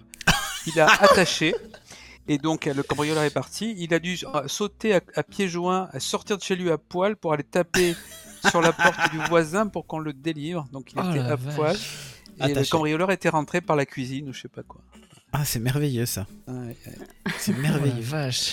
Bon, évidemment, la réception de l'hôtel était noire de monde, hein, euh, et l'employé prend de longues minutes à expliquer la situation à son collègue. Une dame âgée prend alors en pitié la Britannique et lui prête son engin gonflable de piscine à la forme d'un homard. Euh, ses pinces étaient posées sur ses seins, raconte-t-elle. Toujours pas fini Je te jure, tu crois que c'est fini, mais c'est jamais fini. Quand Embarras rejoint enfin son petit ami de l'époque, euh, celle-ci met une touche finale, euh, ci- ci- ci, pardon, met une touche finale au calvaire de la jeune femme en lui reprochant de l'avoir fait attendre. Euh, voilà. Du coup, on comprend un peu pourquoi ils sont plus ensemble à, à l'heure actuelle. C'est c'est juste n'importe quoi. Non, tu fais un film comme ça, personne te croit. Ah oui, c'est ça. C'est c'est ça. C'est quand même, c'est quand même merveilleux. Bon, des... la bonne nouvelle qui nous vient de Chine, c'est pas les chiffres du coronavirus, je vous parle même pas de ça. Ce sont des pandas jumeaux qui naissent en captivité. Donc euh, voilà, pour la première fois cette année, il y a des pandas jumeaux qui ont vu le jour en captivité. Euh, L'heureux événement s'est déroulé mardi dans le sud-ouest de la Chine. Donc un heureux événement euh, qui est venu égayer le centre de recherche euh, sur le panda géant de Chengdu. Euh, pour la première fois cette année, donc des pandas jumeaux sont nés en captivité. Fu Hua, une femelle de 17 ans, a donné naissance à deux petits mâles, respectivement euh, 159,8 et 119 grammes. Tu vous imaginez la taille du truc? Bah, c'est pas 10 cm quand un panda quand ça naît. Euh, C'est ça, et à la fin ça finit euh, énorme. Donc selon Wu Kunju, la chercheuse à la base, il est rare que des pandas mettent bas au printemps. La naissance de ces jumeaux est la plus précoce enregistrée euh, sur, sur une année dans notre centre. Nous avons tous été surpris, explique-t-elle. Les deux bébés sont en bonne santé, euh, ils sont allaités par leur maman, voilà, euh, qui a déjà mis au monde six autres petits. Les experts du centre ont été étonnés euh, par le comportement de Fuwa. Euh, c'est rare qu'elle se montre aussi affectueuse avec ses bébés. Nous sommes très heureux, confie euh, Wu Kungju. Euh, donc voilà, depuis le début de l'épidémie de Covid-19 en, en janvier, le centre a réagi rapidement et a stocké une grande quantité de bambou afin de s'assurer l'approvisionnement de nourriture pour les pandas. Puisqu'on sait que c'est un animal qui est un peu compliqué, mais voilà. Un peu compliqué parce qu'il se reproduit pas, c'est un feignant, euh, il risque, il risque de disparaître aussi et son habitat Le naturel temps a de été gestation complètement est détruit. très long en plus. Oui, en plus, ouais. Donc, euh, Ouais, d'ailleurs, c'est quand même assez injuste. hein. T'as un animal euh, qui fait euh, presque 100 kilos, euh, qui met au monde des bébés de même pas 200 grammes. Merci, quoi. Bonjour, il n'y a pas de justice. Et ça. nous, à côté de ça, qui on fait la moitié de son c'est Et poids. en plus, euh, la plupart du temps, ils en font que un par un. Ils pourront en faire. euh, ah ben c'est 50. sûr. Donc elle se dit, Non, ah, ouais, tiens, un- j'ai perdu 100 grammes, j'ai été aux toilettes. Ah ben non, en fait, j'ai donné naissance. Mais c'est pareil quand même avec beaucoup d'animaux. hein. Ouais, ouais. Oui. Bon, avant de Et passer au même, skip. euh, même, même sans avoir. Même, ah, même chez les non-animaux. Oui, c'est vrai. Non, on a certains spécimens chez Renegade. euh, Ah. c'est étrange. C'est ça. Private joke, j'ai pas compris. Alors, euh, Dernière news avant de passer au skip. L'Italie arrête toute activité de production non essentielle. Et ouais, Ouais. Le pays le plus touché au monde. Là, on, va- on revient sur un truc sérieux quand même, faut pas déconner. hein. Mm. On, on rigole trop. Euh, donc, euh, le pays le plus touché avec euh, plus, de, enfin, oui, plus de 5000 morts. hein. L'Italie a dépassé samedi les 800 décès en une seule journée, c'est c'est monstrueux. Donc le Premier ministre italien Giuseppe Conte a annoncé dans la, dans la nuit de samedi à dimanche donc l'arrêt de toute activité de production qui ne serait pas indispensable pour garantir l'approvisionnement de biens essentiels à la population. Euh, D'ailleurs au passage Amazon aussi va se concentrer sur uniquement les produits de première nécessité et va arrêter euh, les produits informatiques, tout ça vous, vous devriez plus les, plus les trouver ou ou du moins certains trucs gadgets, vous devriez plus les trouver euh, sur Amazon normalement pour éviter de bah, déjà de faire courir un risque aux livreurs en vous livrant, je sais pas moi, la dernière télécommande pour votre euh, télévision alors que vous en foutez. Donc euh, voilà. Du coup, toute activité de production sur le territoire, uniquement ce qui est nécessaire, donc garantir les biens et services essentiels, donc ça va être tout ce qui est agroalimentaire et tout ça, évidemment. Le Premier ministre a ajouté que les pharmacies, supermarchés, magasins d'alimentation, les services postaux financiers d'assurance, les transports continueraient à fonctionner. Euh, mais c'est pas les transports publics, hein, c'est les transports routiers. Euh, C'est-à-dire, je livre les, les produits. hein. Euh, on ralentit le moteur productif du pays, mais on ne l'arrête pas, dit-il, à propos d'une décision euh, pas facile à prendre. Et nous, c'est celle que finalement chez nous, on n'a pas envie de prendre. Ouais. Euh, et ça se sent bien hein, avec Macron qui dit il y a encore deux jours, euh, mais il faut que les gens aillent travailler, c'est important aller travailler. Mhm. Le problème, c'est que comme d'habitude, vous allez retourner bosser. Le Mhm. problème, c'est que comme d'habitude, on va finir par prendre ce genre de décision quand tout le monde va paniquer encore plus dans, dans, dans 8 jours, et C'est ça, ça. sera encore trop tard. Ça sera encore C'est trop ça. tard. Voilà. Oui, Parce mais que déjà on- pour l'Italie, c'est trop On- tard. en les- fait. Quand on regarde la, la courbe de l'Italie et la courbe de la France, c'est exactement la même, sauf qu'ils nous précèdent ou on les, on les suit de 10 ou 15 jours. Mhm. Donc ils ont eu, euh, ils ont eu en une journée autant de morts qu'on a eu nous depuis le début de la crise. Ah oui, En- mais oui. ouais, donc c'est moi je. À ce, à ce rythme-là, c'est. Mais les morts qu'on a maintenant, c'est quand même des gens qui étaient infectés il y a un certain temps, parce qu'on essaye quand même de les maintenir en vie euh, avant de les laisser mourir euh, un certain temps, non? Ben, le problème, c'est qu'a priori, à partir du, du de dé- début du mois prochain, les, les, les, les réa risquent d'être saturés et il va vraiment, faire un tri. vraiment fa- faire, faire un choix. Parce qu'entre le moment où la personne elle est contaminée et la personne la, décède, médiane, la, la, un- la d'incubation est de 5 jours, mais c'est une médiane. Donc ça peut Mais l'incubation, 15 ça veut dire euh, le début des symptômes. Non, non, non, il y, a- il y a des tas de gens qui se baladent euh, et qui sont. Il semblerait que 10% seulement, c'est ça qui est dramatique, 10% seulement des gens contaminés ou porteurs du virus présentent des symptômes. Ça veut dire que 90% des gens ont le coronavirus mais n'ont pas de symptômes et ne feront pas de symptômes ni de maladie, mais ils sont contagieux. Oui, mais les gens qui décèdent ont forcément euh, présenté des ah symptômes. oui, eux ils on ont des symptômes, oui. Eux, eux, ils ont des Et donc, symptômes. eux- Oui. On peut avoir un peu une idée de entre le moment où ils sont contaminés et le moment où on- ils sont réellement décédés? Eh Ben, on sait que euh, alors la, la période d'incubation, je te dis, c'est une médiane de 5 jours, mais ça peut être jusqu'à 15 jours. Mais après, je sais que nous, on doit rappeler les gens, ils doivent nous rappeler au bout de 5 à 7 jours, parce qu'il peut y avoir une aggravation secondaire, en général au bout de quelques jours, qui peut être brutale. Voilà, donc euh, le problème, c'est qu'en fait, c'est silencieux. C'est-à-dire que ça, la, la mortalité, elle, elle est pas, c'est pas le, c'est pas Ebola, hein, c'est voilà. Il y aura une mortalité, on ne sait pas, puisque selon les gens, c'est entre 0,8 et 2%. Mais, mais euh, ça veut dire que beaucoup de gens sont porteurs et, et- et qui n'ont aucun symptôme. Et donc, ils, sont, ils transmettent. C'est pour ça qu'il faut le confinement total. C'est pour ça qu'il Eh faut- oui, oui. Il y a, Oui, il y y a a pas Ghost Dragon qui demande euh, si le décès c'est un symptôme. C'est plus une C'est la conséquence. fin des symptômes en tout cas. Oui, c'est Voilà. ça. Normalement, à À ce moment-là, il y en a plus. C'est ça. Normalement, après, tu ne, tu ne tousses plus. Euh, c'est fini. Euh, bon, du coup, euh, on peut pas cacher la, la réalité qui est que euh, chaque jour, sous nos yeux, la crise la plus grave traversée par le pays depuis la Deuxième Guerre mondiale, hein, les mesures adoptées pendant demandent pardon, du temps avant de produire leurs effets. Nous devons continuer à respecter toutes ces règles avec patience et confiance. Voilà, elles sont sévères, je le sais, mais nous n'avons pas d'alternative, on doit résister, c'est le seul moyen de nous protéger ainsi que ceux que nous aimons, ont joint le responsable. Le 9 mars, euh, Giuseppe Conte donc avait décrété l'interdiction de rassemblement et la stricte limitation des déplacements dans tout le pays, seulement autorisés pour des raisons professionnelles et impérieuses. Le sacrifice de rester à la maison est minime par rapport à celui que font d'autres concitoyens qui prennent beaucoup plus de risques. Médecins, infirmiers, forces de l'ordre, forces armées, euh, employés de supermarchés, pharmacies et tout ça. Euh, qu'a énuméré donc euh, Giuseppe Conte. Euh, les activités essentielles sont pas détaillées encore. hein. Voilà, il n'a pas précisé la liste des activités considérées comme essentielles, mais a expliqué avoir travaillé avec les syndicats pour faire une liste détaillée des filières les plus nécessaires au fonctionnement euh, de l'État dans cette phase d'urgence. Donc il l'a pas donné, mais a priori il existe une liste. Ces nouvelles annonces de Giuseppe Conte sont intervenues après de nombreux appels de responsables du nord du pays et de médecins de demander à renforcer les restrictions imposées aux Italiens. C'est ce qui se passe en France déjà. hein. On dit euh, surtout. euh, euh, il faudrait renforcer ces, mesures-là et, et les, des médecins le, le crient haut et fort.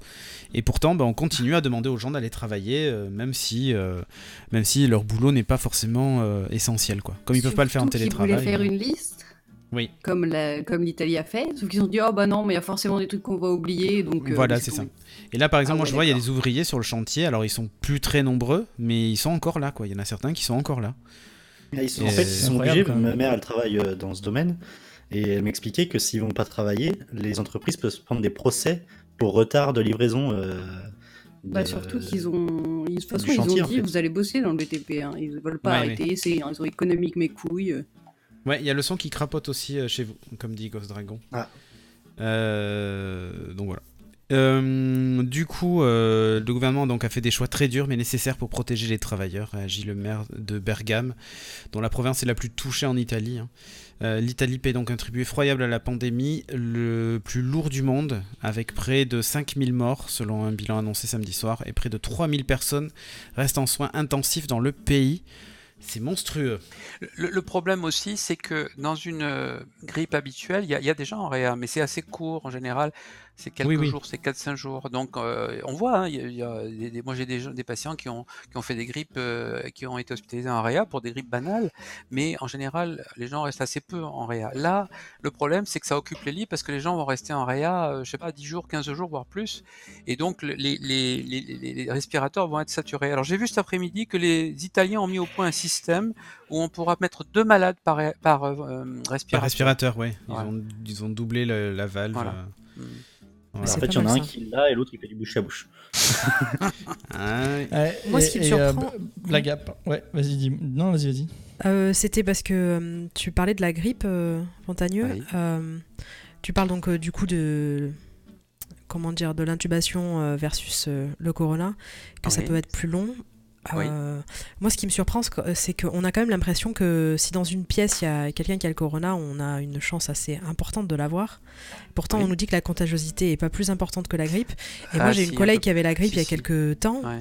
Elle a travaillé avec nous, elle a Ouais. un conjoint, elle a un fils, Ouais. et personne autour d'elle euh, a chopé, euh, enfin, ou alors en tout cas pas de manière aussi fulgurante que ce qu'elle euh, se l'est tapé, c'est-à-dire une semaine et demie au lit, quoi.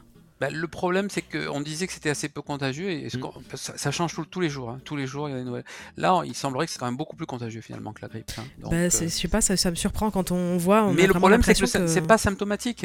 Je veux dire Oui. que. euh, Alors ma- que la ma grippe, fille- est-ce qu'il y a de la grippe asymptomatique aussi ou... Je sais pas, je sais pas. Ma, ma fille a vu un cas d'une euh, d'une patiente qui avait chopé le coronavirus, d'une amie qui n'avait rien, d'une amie qui n'avait rien, dont la fille était l'élève du prof qui est décédé du coronavirus. Ça veut dire qu'il y avait cinq ou quatre personnes qui avaient été probablement contaminées, porteuses et qui disséminaient le virus et qui n'avaient absolument rien et qui ont contaminé cette personne. Donc c'est le problème, c'est que c'est la plupart du temps c'est asymptomatique. Il y a Mhm. rien, il y a aucun symptôme. Des fois il y a un vague rhume, le nez qui coule, euh, voilà. Et puis des fois il y a le, le syndrome grippal pur et dur avec 40, les courbatures, les maux de tête. Et puis exceptionnellement bah, les formes super graves euh, qui sont en réa quoi. Donc le problème il est là. Je veux dire que Ouais, peut-être que je l'ai peut déjà, penser, peut-être que je l'ai euh, déjà attrapé moi, peut-être que je l'ai déjà attrapé. Ouais, on peut penser savoir. en fait que la contagiosité est identique à la grippe si on prend en considération uniquement les cas symptomatiques. Voilà. Mm. Ouais. Il y a trois semaines, j'ai fait une, une nuit euh, comme ça, un peu, Mm. un peu grippeuse, où j'ai fait, euh, j'ai transpiré euh, tout ce que je pouvais, j'ai mouillé m'avais t-shirts. ouais. Et, euh, et bah, sincèrement, j'ai eu quand même peur parce que c'était le. On commençait tout juste à parler du, du corona en France. Mm. Et, euh, et ouais, j'étais pas, j'étais pas rassuré, j'étais quand même pas rassuré. hein. Vous savez que ce qui est fou, euh, c'est que les internes dans les services d'urgence n'ont plus le droit de se faire dépister. Ah oui, parce que, sinon ils s'arrêtent et après Parce ils que peuvent sinon, les travailler. Eh ouais. Voilà, donc on, on les envoie, on les envoie bosser. Alors ceux qui sont pas trop mal, hein, parce que, voilà. Oui. Mais euh, parce que Oui, sinon c'est il y a plus de. KO, bon, voilà. Ouais, ouais. Ouais, forcément. Et, euh, et, Et- toi, et- toi d'ailleurs, Recherche, tu d'autres gens. ouais, et Oui. toi, Recherche, justement, tu as des gens euh, contaminés aussi? Ouais, moi j'ai ma mère, mais ça commence à aller mieux là, donc euh, ça va. Ça va. Mais elle, justement, ce, ce- ce truc est complètement étrange. C'est des gens dans une pièce et il y a une personne contagieuse et il y en a 15 qui sortent avec le Covid, quoi. C'est ça. C'est c'est- c'est fou. C'est Mm. complètement Et, fou. euh, et- et ce que j'allais dire tout à l'heure, c'est que euh, moi, je- justement, j'ai un, un ami, euh, sa femme euh, bosse à Necker, Mhm. et euh, il me disait, c'est euh, c'est fou. Euh, il commence là à déjà à parler de faire des choix de, Oui, oui. Ah oui, des parce choix faut- de vie. Le 3 mars. Ouais. euh, Le de- 3 mars, Paris fera Non, les 3 choix. avril. Le 3 avril, pardon. Non, Oui. c'est- Le Mm. 3 avril, le- a priori, euh, les capacités des respi vont être dé- dépassées et donc on prévoit, enfin j'en sais rien, mais euh, à partir de 75 ans, en fonction de l'état général des gens, on ne, on ne ré- réanimera plus. C'est aura- fou. Ouais, oui. Bon, eh ben écoutez, euh, avant de passer au skip, euh, on va beaucoup plus rigoler que là parce que c'est on a vraiment plombé l'ambiance, je pense. Oui, absolument. Voilà. Oui. Euh, si vous voulez Non, mais éviter, en, en même temps, si c'est vous- né- c'est nécessaire, c'est bien nécessaire. sûr, parce mais bien que sûr, il je faut pense que les gens comprennent la gravité surtout en fait. voilà, au podcast et tout. Euh, moi, limite, je serais même chaud pour faire peut-être une mission un peu moins drôle que d'habitude, peut-être la, la semaine prochaine ou dans les prochaines Ouais, semaines. Je connais par exemple des gens dans les forces de l'ordre qui, je pense, pourraient même venir témoigner ou des voilà, on pourrait Ah, ça, peut-être faire aussi quelque chose, euh, quelque chose Mais dans écoute, ce pourquoi pas. Mais c'est important quand même euh, aussi d'a- d'avoir un rôle préventif et, euh, et de responsabiliser aussi les, les- les gens, quoi. Ouais, ouais. Bah écoute. hein. Euh, pour éviter que le studio soit en réanimation, par contre, vous pouvez soutenir euh, la chaîne sur studiorenegade.fr. Euh, nous aussi, on a besoin de perfusion. Donc, vous avez tipeee.com si vous voulez nous aider. Vous avez la possibilité de sub sur Twitch si vous nous suivez en direct le dimanche soir lors des enregistrements sur Twitch. Voilà, et puis on a aussi ouvert une boutique sur Utip. Vous avez le lien sur la page d'accueil du studio renegade.fr pour acheter des magnifiques stickers Ah, ben on va les faire. Tu peux les faire d'ailleurs, t'es graphiste, hein, déconne pas. Yes Euh, Attends, j'ai demandé à, à, à Tim de faire un, un creepy cat. Tiens, voilà. Ah si tu veux. Euh, et euh, qu'est-ce que je voulais dire? Oui, et du coup, vous avez des stickers, si vous avez un t-shirt, un mug et tout ça, enfin bref. N'hésitez pas à, à nous soutenir, ça, ça nous aide beaucoup. Mais évidemment, euh, si vous avez des masques chez vous, euh, on n'accepte pas d'être payé en masque, filez-les euh, à la pharmacie la plus proche de chez vous. En attendant, du coup, on va passer à notre grand jeu que le monde entier nous envie, le Askip.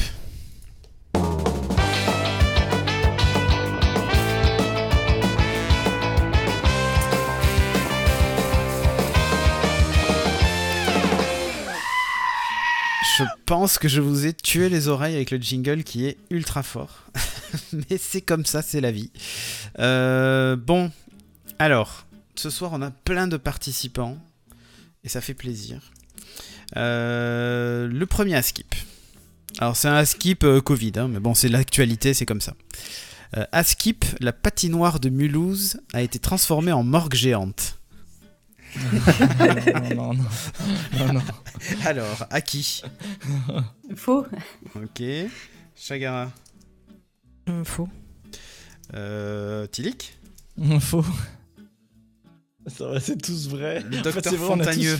Non, je dirais faux. et Rusher Euh, faux. Je précise pour le chat, je prends les réponses que euh, vous écrivez juste faux ou vrai, pas de phrase. Parce qu'après, j'espère que c'est faux, je le, je le prends pas en compte par exemple. Alors Voilà. faux. Ok, faux. Euh, eh bien écoutez, oui c'est faux. La rumeur s'est propagée sur les réseaux sociaux et elle était démentie par la municipalité, donc le président de l'équipe de hockey sur glace de la ville, euh, ainsi que par un témoin. Preuve à la pluie, ils ont fait des photos hein, pour montrer qu'en fait il n'y avait rien sur la glace. Mulhouse est l'une des villes françaises les plus touchées par l'épidémie de coronavirus. hein. L'hôpital est saturé par l'afflux croissant de malades. La situation sanitaire est devenue si critique qu'un hôpital militaire de campagne y a été déployé. Euh, donc forcément, ce contexte est propice à la propagation des rumeurs les plus folles sur les réseaux sociaux. L'une d'elles donc affirmait que la patinoire euh, d'Hilberg avait été réquisitionnée transformée en morgue pour y entreposer les corps des patients euh, emportés par le Covid-19. C'est évidemment une fake news. Mais c'est pour les Ça a été démenti. Alors, oui, mais on se disait, oui, voilà, euh, peut-être que ça pourrait conserver euh, les trucs. Non, Euh, non, il les incinère direct. hein. euh, voilà, donc cet entrepreneur juge inconcevable qu'une patinoire puisse servir à entreposer des. des qu'on s'appelle des corps. hein. La température de la glace est certes inférieure à zéro, mais la température ambiante dans l'ensemble de la patinoire ne fournit pas les conditions nécessaires. Oui. Donc à moins de les jeter à même la glace, ou les enfouir sous la glace. Et encore, il y aurait qu'un côté qui serait vraiment, vraiment froid. hein. Stop, Tu stop. passes, tu passes dessus les cadavres avec la machine là pour euh, Voilà. refaire la glace. donc, il dit, ouais, c'est ça. donc il dit bon, c'est pas un endroit qui est évidemment euh, dédié à ça, donc euh, c'était une fake news. Bon, à skip suivant. À skip, les personnes du groupe sanguin A ont plus de risques d'être Ah. contaminées. Hum, hum, hum. Ah non, Ah. faut pas que ce soit vrai ça. Non, la question c'est est-ce que c'est vrai ou est-ce que c'est faux? Euh, bah, faut, je vais dire faux. Tu vas dire faux. Chagara. Euh, faux. Euh... Tilik. Non, je vois pas forcément le rapport, je dirais faux. Euh, le docteur Fontanier Je, je sais pas, je dis faux. et Rusher. Le chat dit faux. Le chat dit faux. Alors, j'ai pas vraiment la réponse. Ah bah alors, ah non mais super Alors ah, en fait, non, non, non. Alors, c'est- Hein c'est- c'est- Oh, pas- oh, alerte au gogol Alerte au gogol, les enfants Alors c'est vrai. Alors Ah c'est non. vrai. Des scientifiques chinois ont trouvé un lien entre le groupe sanguin et la sensibilité au coronavirus. Hmm. Euh, Bah, si, alors, si des le problème, scientifiques c'est que wish ça n'a pas, aussi, on n'y peut rien. ça a pas été vérifié par toute la communauté scientifique mondiale et tout ça, mais quand même, il y a une étude qui a été faite sur 1775 patients à Wuhan, et en fait, la répartition euh, est la suivante. Donc, c'est 38% pour le groupe sanguin A, 26% pour le B, 10% pour le AB et euh, 26% pour le O. Le problème, c'est qu'il y a forcément un biais global euh, Ouais, sur l'étude. Peut-être aussi. Voilà. Oui, voilà. Bon, bah, je vais mourir. C'est exactement ça. Donc, euh, Putain. voilà. Combien pour le A me- Il y a quelques nuances, évidemment, c'est la fiabilité euh, de, la stat, puisque bon, ils ont testé sur 1750, mais peut-être que le hasard faisait qu'il y avait autant de personnes sur, euh, sur ce truc-là. quoi. Et- et c'est- Ouais, c'était combien le A, tu disais? Euh, 38%. Ouais, mais les B, ils sont pas loin. hein. Merde. 38%. Les B sont à... Non, euh, 26, 26. 26%. Ouais, les bah, AB, c'est que 10 par contre. Si vous êtes AB, il y a que 10%. Je vois pas comment Ouais, bah. les cellules sanguines peuvent euh, jouer là-dessus. Mais bon. Non, mais c'est peut-être euh, globalement de la population il y a plus de, de gens qui sont euh, du Oui, groupe a euh, de- tu vois. Oui, mais justement, Ah ça oui, doit être, d'accord. ça doit Donc être ça a rien à corrélé voir. au un pourcentage, sinon, Ouais, effectivement. Bah, il paraît qu'il y a plus de blancs qui sont morts en Italie bah, Non, mais ouais, non, que mais de noirs. ah oui, oui, oui. Ouais, Eh, sans blague. Et Très bien. étonnamment, C'est peut-être pour aussi, ça, hein. Il y a plus aussi de gens qui parlaient italien. Ils parlaient Ouais, pas ouais, notre langue. C'est- pour ça que Et ça n'a pas été validé par toute la aussi, communauté. Donc on craint rien en fait. C'est quoi ces ça. études scientifiques Eh, Non mais sérieusement. eh. Bon, l'étude a été citée par plusieurs médias. Elle explique que des scientifiques ont comparé la proportion de personnes euh, de chaque groupe sanguin, donc parmi les échantillons de population de patients atteints du Covid-19. Euh, elle a pris donc euh, au, au total, pour tout te dire, ils ont d'abord fait un truc sur euh, une population de gens lambda, pas forcément de gens contaminés par le virus. Donc là, on a su, on a un groupe témoin qui est, euh, Ouais. il y a de tout dedans. Donc c'était 3694 personnes. Il y a 32% de gens qui sont de, de A. Il y a 25% de B. Il y a 9% de AB. Et 34% de O. Donc ça montre quand même que malgré tout, euh, parmi les gens contaminés, le haut s'en sort pas trop mal parce que sur 34% de la population de gens sains, on va dire, euh, il y, a, il y a 34% de, de haut et sur les gens contaminés, ils sont plus que 26% de haut, tu vois. Alors que inversement, qui s'en sort pas trop mal déjà en temps normal. je sais pas, mais al- alors que par exemple sur le, le groupe A, ok certes ils sont 32%, mais parmi la population contaminée, ils sont 38%. Donc euh, voilà. L'idée c'est qu'effectivement on observe des écarts de répartition surtout pour les groupes A et O. Les personnes de groupe sanguin A seraient donc légèrement plus susceptibles d'être infectées et celles du groupe O légèrement moins selon cette étude. Donc euh, cette expérience a été conduite également à Shenzhen et l'écart similaire a été trouvé. Cependant, les prudents sur les conclusions, donc l'écart observé est léger, ne signifie pas que les personnes du groupe A sont beaucoup plus en danger, ni celles du groupe O euh, ont moins à craindre en fait. Mais euh, quand même, la stat est là. Donc, euh, L'intérêt, De toute c'est que façon, l'eau si est tu côtoies donneur quel- universel, donc il suffit de se faire transfuser par du Ouais. c'est bon. c'est ça, exactement. De toute façon, et si t'es dans une pièce avec quelqu'un qui a le Covid, t'es quasiment sûr de l'avoir. Donc euh, ça change pas, pas grand chose, Enfin, je pense. de l'avoir ou pas, justement. Enfin, de- de- oui. non, mais bon. J'espère que le personnel J'irai pas vérifier les stats. tu sais qu'on a dit que 60, pour 60 à 70% des Français l'auront, hein, à un moment ou à un autre. Oh Oui. vache.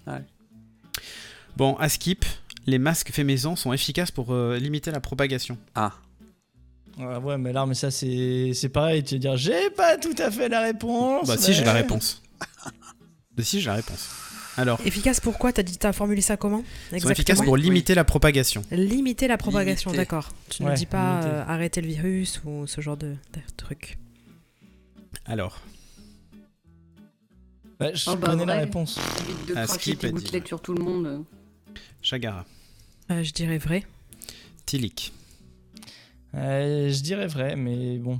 Docteur Fontagneux Je vais dire vrai aussi. et Rusher. Euh, deux vrais, deux faux. Attends, euh, on va attendre Ah, une dernière réponse. Trois faux, donc faux. Ah, donc faux.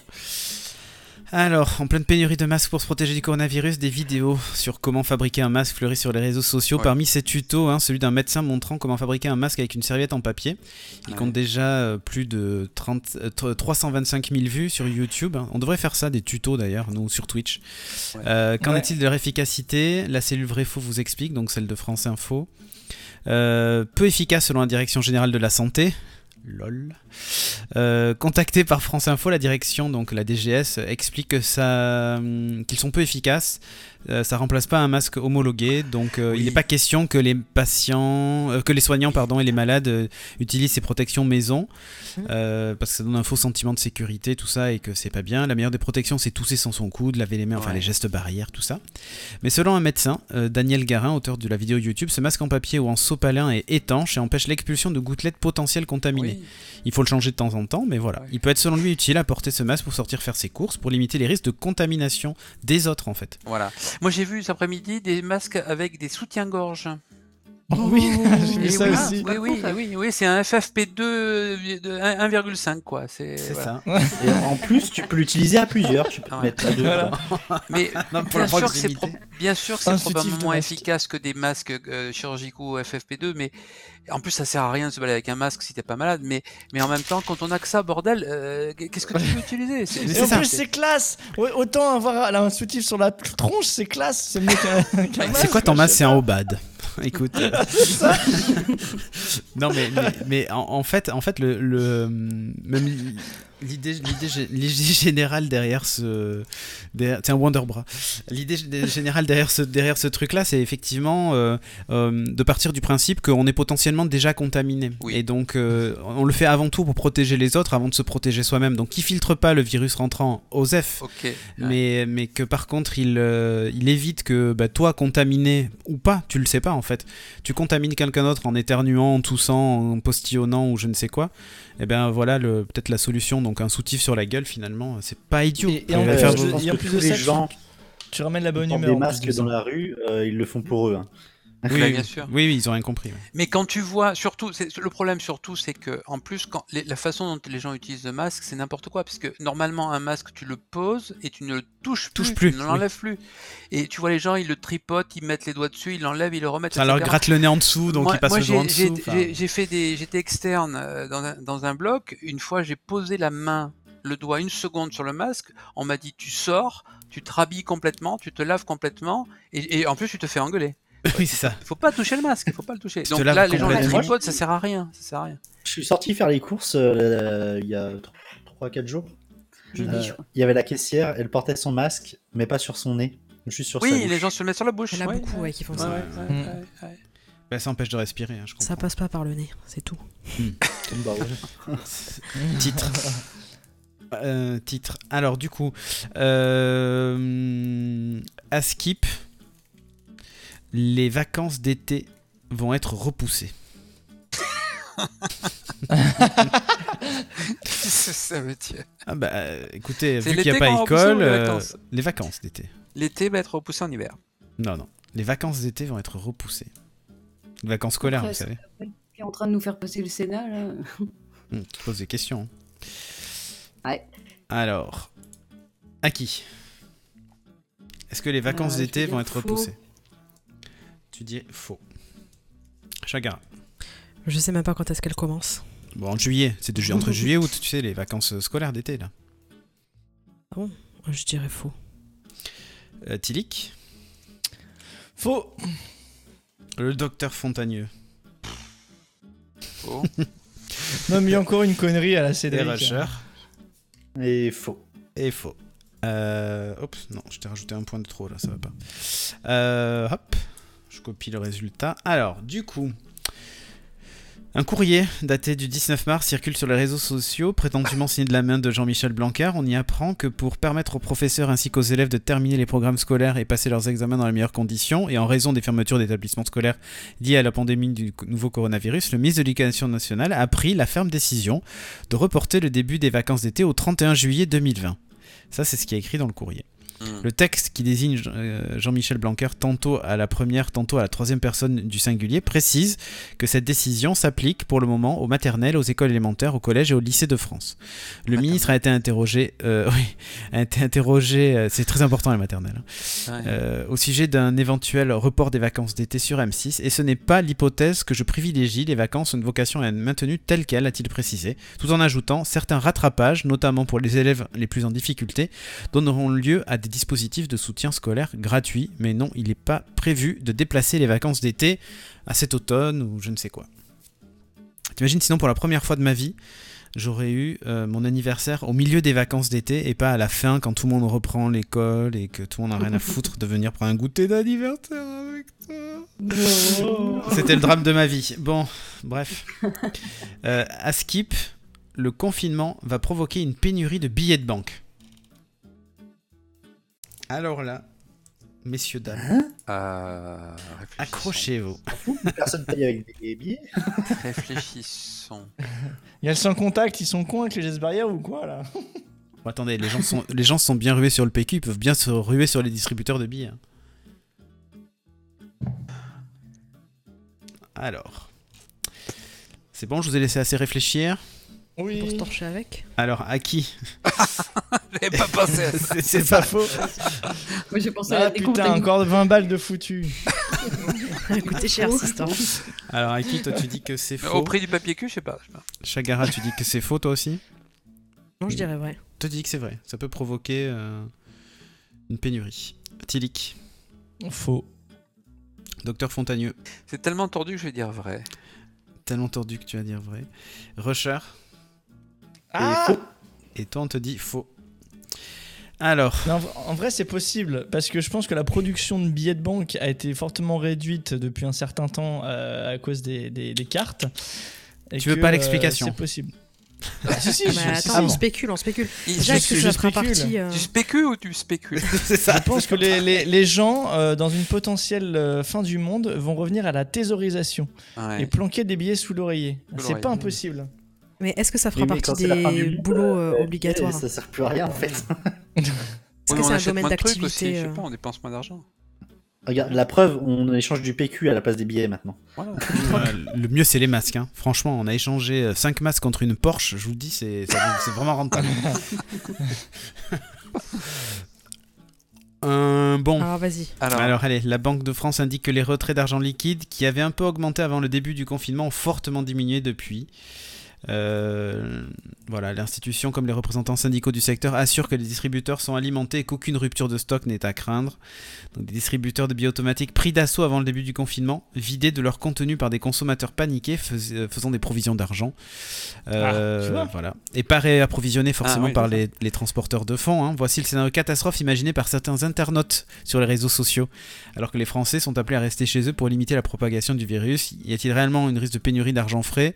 Voici une fake news. Bah, c'est une fake news. Ah. Dans les jours et les heures qui ont précédé le début du confinement, la Banque de France a effectivement observé une hausse des retraits d'argent liquide aux distributeurs, mais ça s'est vite calmé. C'était pas du tout un raz-de-marée, une augmentation de 10 à 30% selon les points de retrait. Quelques distributeurs ont été vidés, ça c'est vrai. Voilà, il y a eu quelques, mais ce qui n'avait pas beaucoup d'argent dedans, hein. mais c'est à peine 1 à 3% du parc. Et euh, dans les faits, c'est de voilà, c'est ça. Dans les faits, c'est de 30 à 50% de retrait en moins.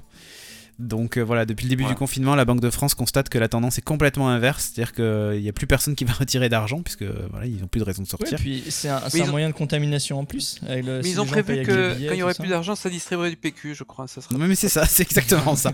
Non, ils impriment les billets sur du PQ maintenant. Ouais, mais ça a plus de valeur encore. Double. Donc euh, voilà, ils ont, ils ont, de toute façon, le- il y a toujours 5 semaines d'avance de stock de billets, donc euh, voilà, il n'y a pas de, il y a pas de souci, sachant qu'en plus comme là l'activité est ralentie, ils ont même euh, certainement plus que ça, puis ça a chuté de 30 à 50% les retraits. Mm. Ouais. Donc autant vous dire que on n'est pas Donc prêt de manquer de billets. Et oui, c'était faux. ouais. C'était faux. Mais n'empêche, euh, les... on voit que cette, cette panique euh, fait, fait- fait- provoque des circulations de fausses rumeurs ou des comportements euh, parfois complètement irrationnels. Euh, à Skip, alors c'est rien à voir, mais on va parler municipal. À Skip, à 9h, il y a un gars qui s'est découvert candidat au municipal sur Facebook. Surprise, motherfucker. c'est exactement ça.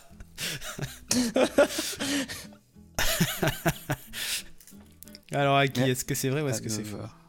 À 9h, Il y a moyen que ce soit vrai. Hein. dans la Nièvre. Il a découvert, c'est ça? Ouais, il a découvert qu'en fait il était candidat au municipal sur Facebook. Ouais. D'accord. Moi, j'ai vu que un- le gars de Montpellier. euh, Rémi Gaillard? Ouais, il y a lui, non, mais euh, celui qui se représente, je connais pas les noms. Donc, euh, Ah oui, oui, je vois lequel c'est, oui. il se représentait, mais il, s'est pré- il a commencé sa campagne, euh, je sais pas, genre deux semaines avant ou un truc comme ça. Et d'ailleurs, ça a donné quoi Rémi Gaillard au municipal? Moins de 10%. Oh, il y a quelques trucs. Moins de Ouais. 10% Ah, mais il a quand même eu. Mais il est quand même euh, quatrième, je crois. Pas mal. Mais eux, il y a personne qui est passé au premier tour, donc, euh, Ouais, forcément. donc ils ont pas de maire. Et voilà. du coup, à qui À ton avis Est-ce qu'à 9h, il y a un gars qui s'est découvert candidat du municipal sur Facebook? Oui, vrai. Vrai, Chagara. Ouais, pareil. Tilik, Ouais, je dis vrai aussi. Docteur Fontanieux Oui, vrai. et Rusher. À l'unanimité, le chat euh, dit vrai. Eh ouais, c'est bien, vrai. c'était faux. Non. c'est Le quadragénaire admet avoir signé un papier, mais pensait qu'il s'agissait d'une sorte de pétition pour soutenir la liste. Eh oui, c'est ça. Un homme a porté plainte après avoir découvert qu'il avait été inscrit parmi les Raté. candidats au municipal de Nevers. Voilà, j'ai été trompé, assure-t-il, euh, assure pardon, cet aide-soignant de 43 ans, euh, confirmant une, une information donc, au quotidien le journal du centre. Le quadragénaire a appris ce samedi sa participation aux élections. Un ami l'a appelé pour lui annoncer que son portrait figurait euh, sur la profession de foi de la liste pour Nevers, un conseiller départemental indépendant Philippe, euh, du conseiller départemental indépendant Philippe Morel, qui regroupe des centristes et des socialistes. Voilà, une photo tirée de son profil Facebook figurait à côté de son nom. Carrément. Oh, ils lui ont fait une affiche et tout. C'est ça, le truc un peu Mais propre. Euh, il veut marquer son mécontentement. Cet homme qui se défend de toute appartenance politique affirme avoir été euh, démarché chez lui. Il reconnaît avoir signé des papiers, euh, pensant qu'il s'agissait d'une sorte de pétition pour soutenir la liste, mais jamais je n'ai voulu faire de la politique, affirme-t-il. Pourtant, il apparaît 19e, en 19e position pardon, sur la liste, avec une photo tirée de son profil Facebook datant de 2013 où il pose avec David Hallyday. C'est quand même merveilleux. Le parquet de Nevers a confirmé le dépôt de sa plainte. Voilà, le code électoral stipule cependant qu'un retrait de candidature n'est pas possible, euh, n'est possible qu'après le dépôt de la liste. Euh, je compte euh, pas possible pardon le dépôt de la liste. Je compte quand même aller jusqu'au bout pour marquer mon mécontentement, explique le plaignant, le plaignant pardon interrogé. Philippe Morel s'est déclaré surpris par ces déclarations. Euh, soit il s'est engagé imprudemment et pris de remords, soit il a été manipulé, ajoute le candidat. Euh, il ne peut pas dire qu'il n'était pas au courant, euh, qu'il s'inscrivait à la liste, estime cependant Philippe Morel. Le candidat municipal affirme que le quadragénaire a reçu toutes les informations, qu'il a signé de sa main, il a signé de sa main l'imprimé réglementaire et a donné une photocopie de sa carte d'identité. Bref, affaire à suivre. Mais quand même, c'est formidable, quoi. C'est Non, formidable. mais le pire, c'est que t'es pas le droit d'être retiré, quoi. T'imagines, Enfin, t'es élu, t'es euh. élu. Bon, il est 19ème, il y a peu de chance, mais quand même. T'imagines, t'es élu, c'est. Il devait être aux abois à la liste quand même pour le mettre dessus. hein. Tu m'étonnes. Mais encore d'habitude, il faisait ça avec des personnes âgées, tu sais, de 80 ans, mais le mec, il a 43 ans. Enfin, bref. Alors là, attention, écoutez bien. Faut être très attentif à l'énoncé de la question. Ah. À Skip, un magazine australien a publié des pages blanches pour lutter contre la pénurie de PQ. C'est sur papier glacé ou pas Ah, bah ça, l'histoire ne, ne- ne le dit pas. Euh, à qui? Il faut. Toi, tu dis que c'est faux. Chagara, Ouais, je dirais faux quand même. Tilik, J'hésite. Faux. euh, Docteur Fontagneux. Bah je vais dire vrai, tiens. Ok. Rusher? Attends, J'attends une dernière réponse. C'est un peu du gâchis quand même. Et ce sera faux. Ce sera faux. Bon, bah écoutez, en fait, c'est vrai. Ah. Euh, nous, Oh la avons, vache nous avons publié un cahier spécial à l'intérieur détachable de 8 pages, doté de lignes pour faciliter leur découpage afin que vous puissiez les utiliser en cas d'urgence, indique le magazine en une. C'est satirique, c'est pas possible.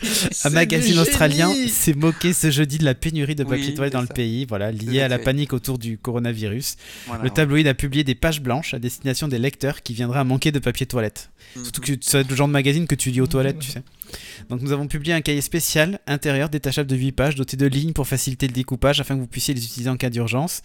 Euh, donc claironne le NT News de Darwin. Donc euh, 55 cas de contamination coronavirus ont été recensés en Australie. Parmi les nouveaux cas figure un bébé de 8 mois dont la mère est récemment rentrée d'Iran qui a été diagnostiqué positif ce mercredi. Ça a été la panique dans les magasins, hein, comme un peu chez nous. Euh, donc les gens sont rués sur le papier hygiénique. Voilà. Le numéro 1 des supermarchés, euh, Woolworths, donc, a décidé euh, ce mercredi de rationner ses ventes.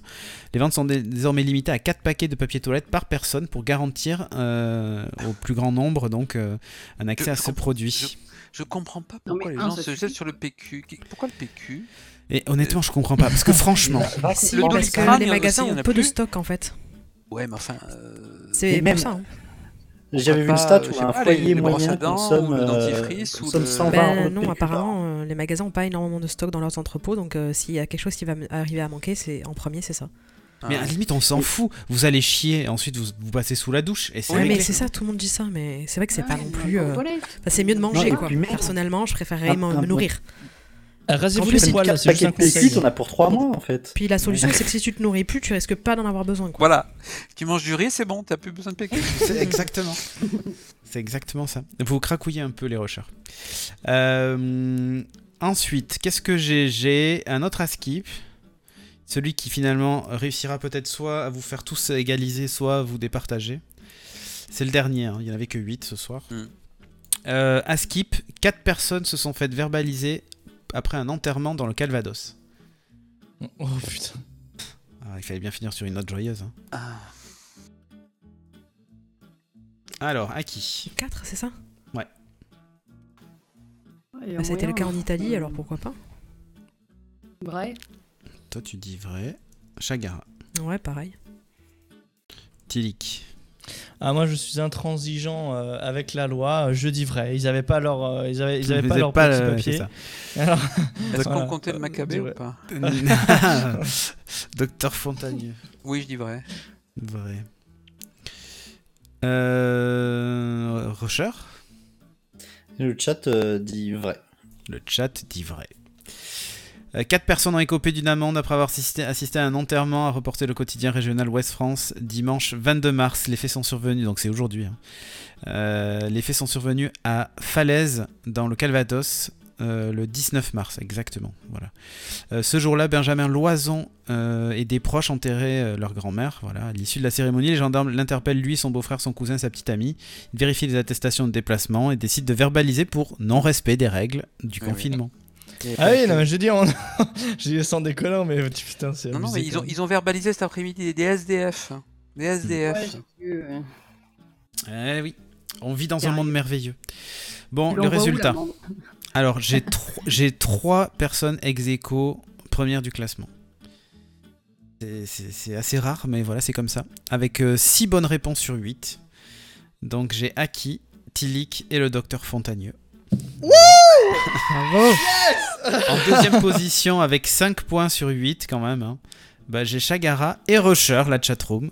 Puisqu'en fait, vous avez tous les deux 5 points. Donc, ça va. vous- C'est difficile, de, maintient. de- ouais, c'est difficile de vous prendre. euh, de vous prendre au piège avec ces fake news hein, quand même. hein. Vous, êtes à- vous êtes quand même à l'affût. hein. Il n'y a pas à dire.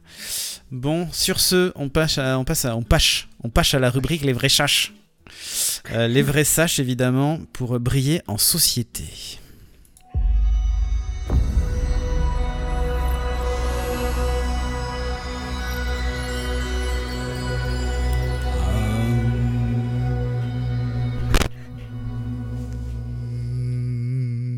C'est merveilleux. On dirait qu'on va faire de la méditation avec ça. C'est ça. Alors, il Séance yoga. illumine notre semaine avec euh, des choses importantes à savoir. Ouais, je sais pas si je vais vraiment l'illuminer, mais je me dis que bon, c'est l'occasion d'en apprendre un petit peu plus. Bon, sur, Fais en sorte euh, qu'on paraisse moins con. Ouais, c'est pas très joyeux. C'est euh, voilà, je voulais vous en apprendre un petit peu plus sur euh, l'histoire des épidémies, forcément. bah, je me dis quand même que c'est l'occasion. euh, Oui. Ça Attends. vous cultivera un peu, c'est le sujet. Attends, euh. attends, attends. Le docteur Fontagneux vient là pour se changer les idées, rigoler avec nous parce que c'est pas drôle. Et toi, tu lui ressors le- le- l'historique des épidémies et euh, à la fin, il va s'ouvrir les veines, hein, le pauvre. Mais non, c'est- un peu d'histoire, c'est important. Ouais, ok. On peut plus aller en cours maintenant, donc je vais vous faire les cours. Allez, Voilà, l'école étant fermée. Alors, euh, donc, on s'intéresse au, au passé, hein, forcément. Euh, on peut se poser la question, par exemple, est-ce que les épidémies sont-elles au- aussi vieilles que l'humanité? Euh, Donc, forcément, le, le début, hein, le, le tout début Oh, bah, en mode oui. apparition, tu vois. Et en fait, on pense que non, parce Ah que oui on pense que c'est un peu plus récent. Euh, on pense que ça accompagne en fait le grand changement de l'histoire humaine apparu il y a environ 12 000 ans au Proche-Orient, Orient, euh, 10 000 en Chine. Euh, c'est ben, l'apparition de l'agriculture et de l'élevage. Donc avant Ah, ça, bon, il y a- putain. l'humanité était en- déjà là, hein, mais euh, en fait, euh, avant c'était des hommes chasseurs-cueilleurs Mm. qui vivaient en petits groupes mobiles et comme ils se croisaient euh, assez rarement, ça rendait un peu difficile euh, la transmission de maladies contagieuses.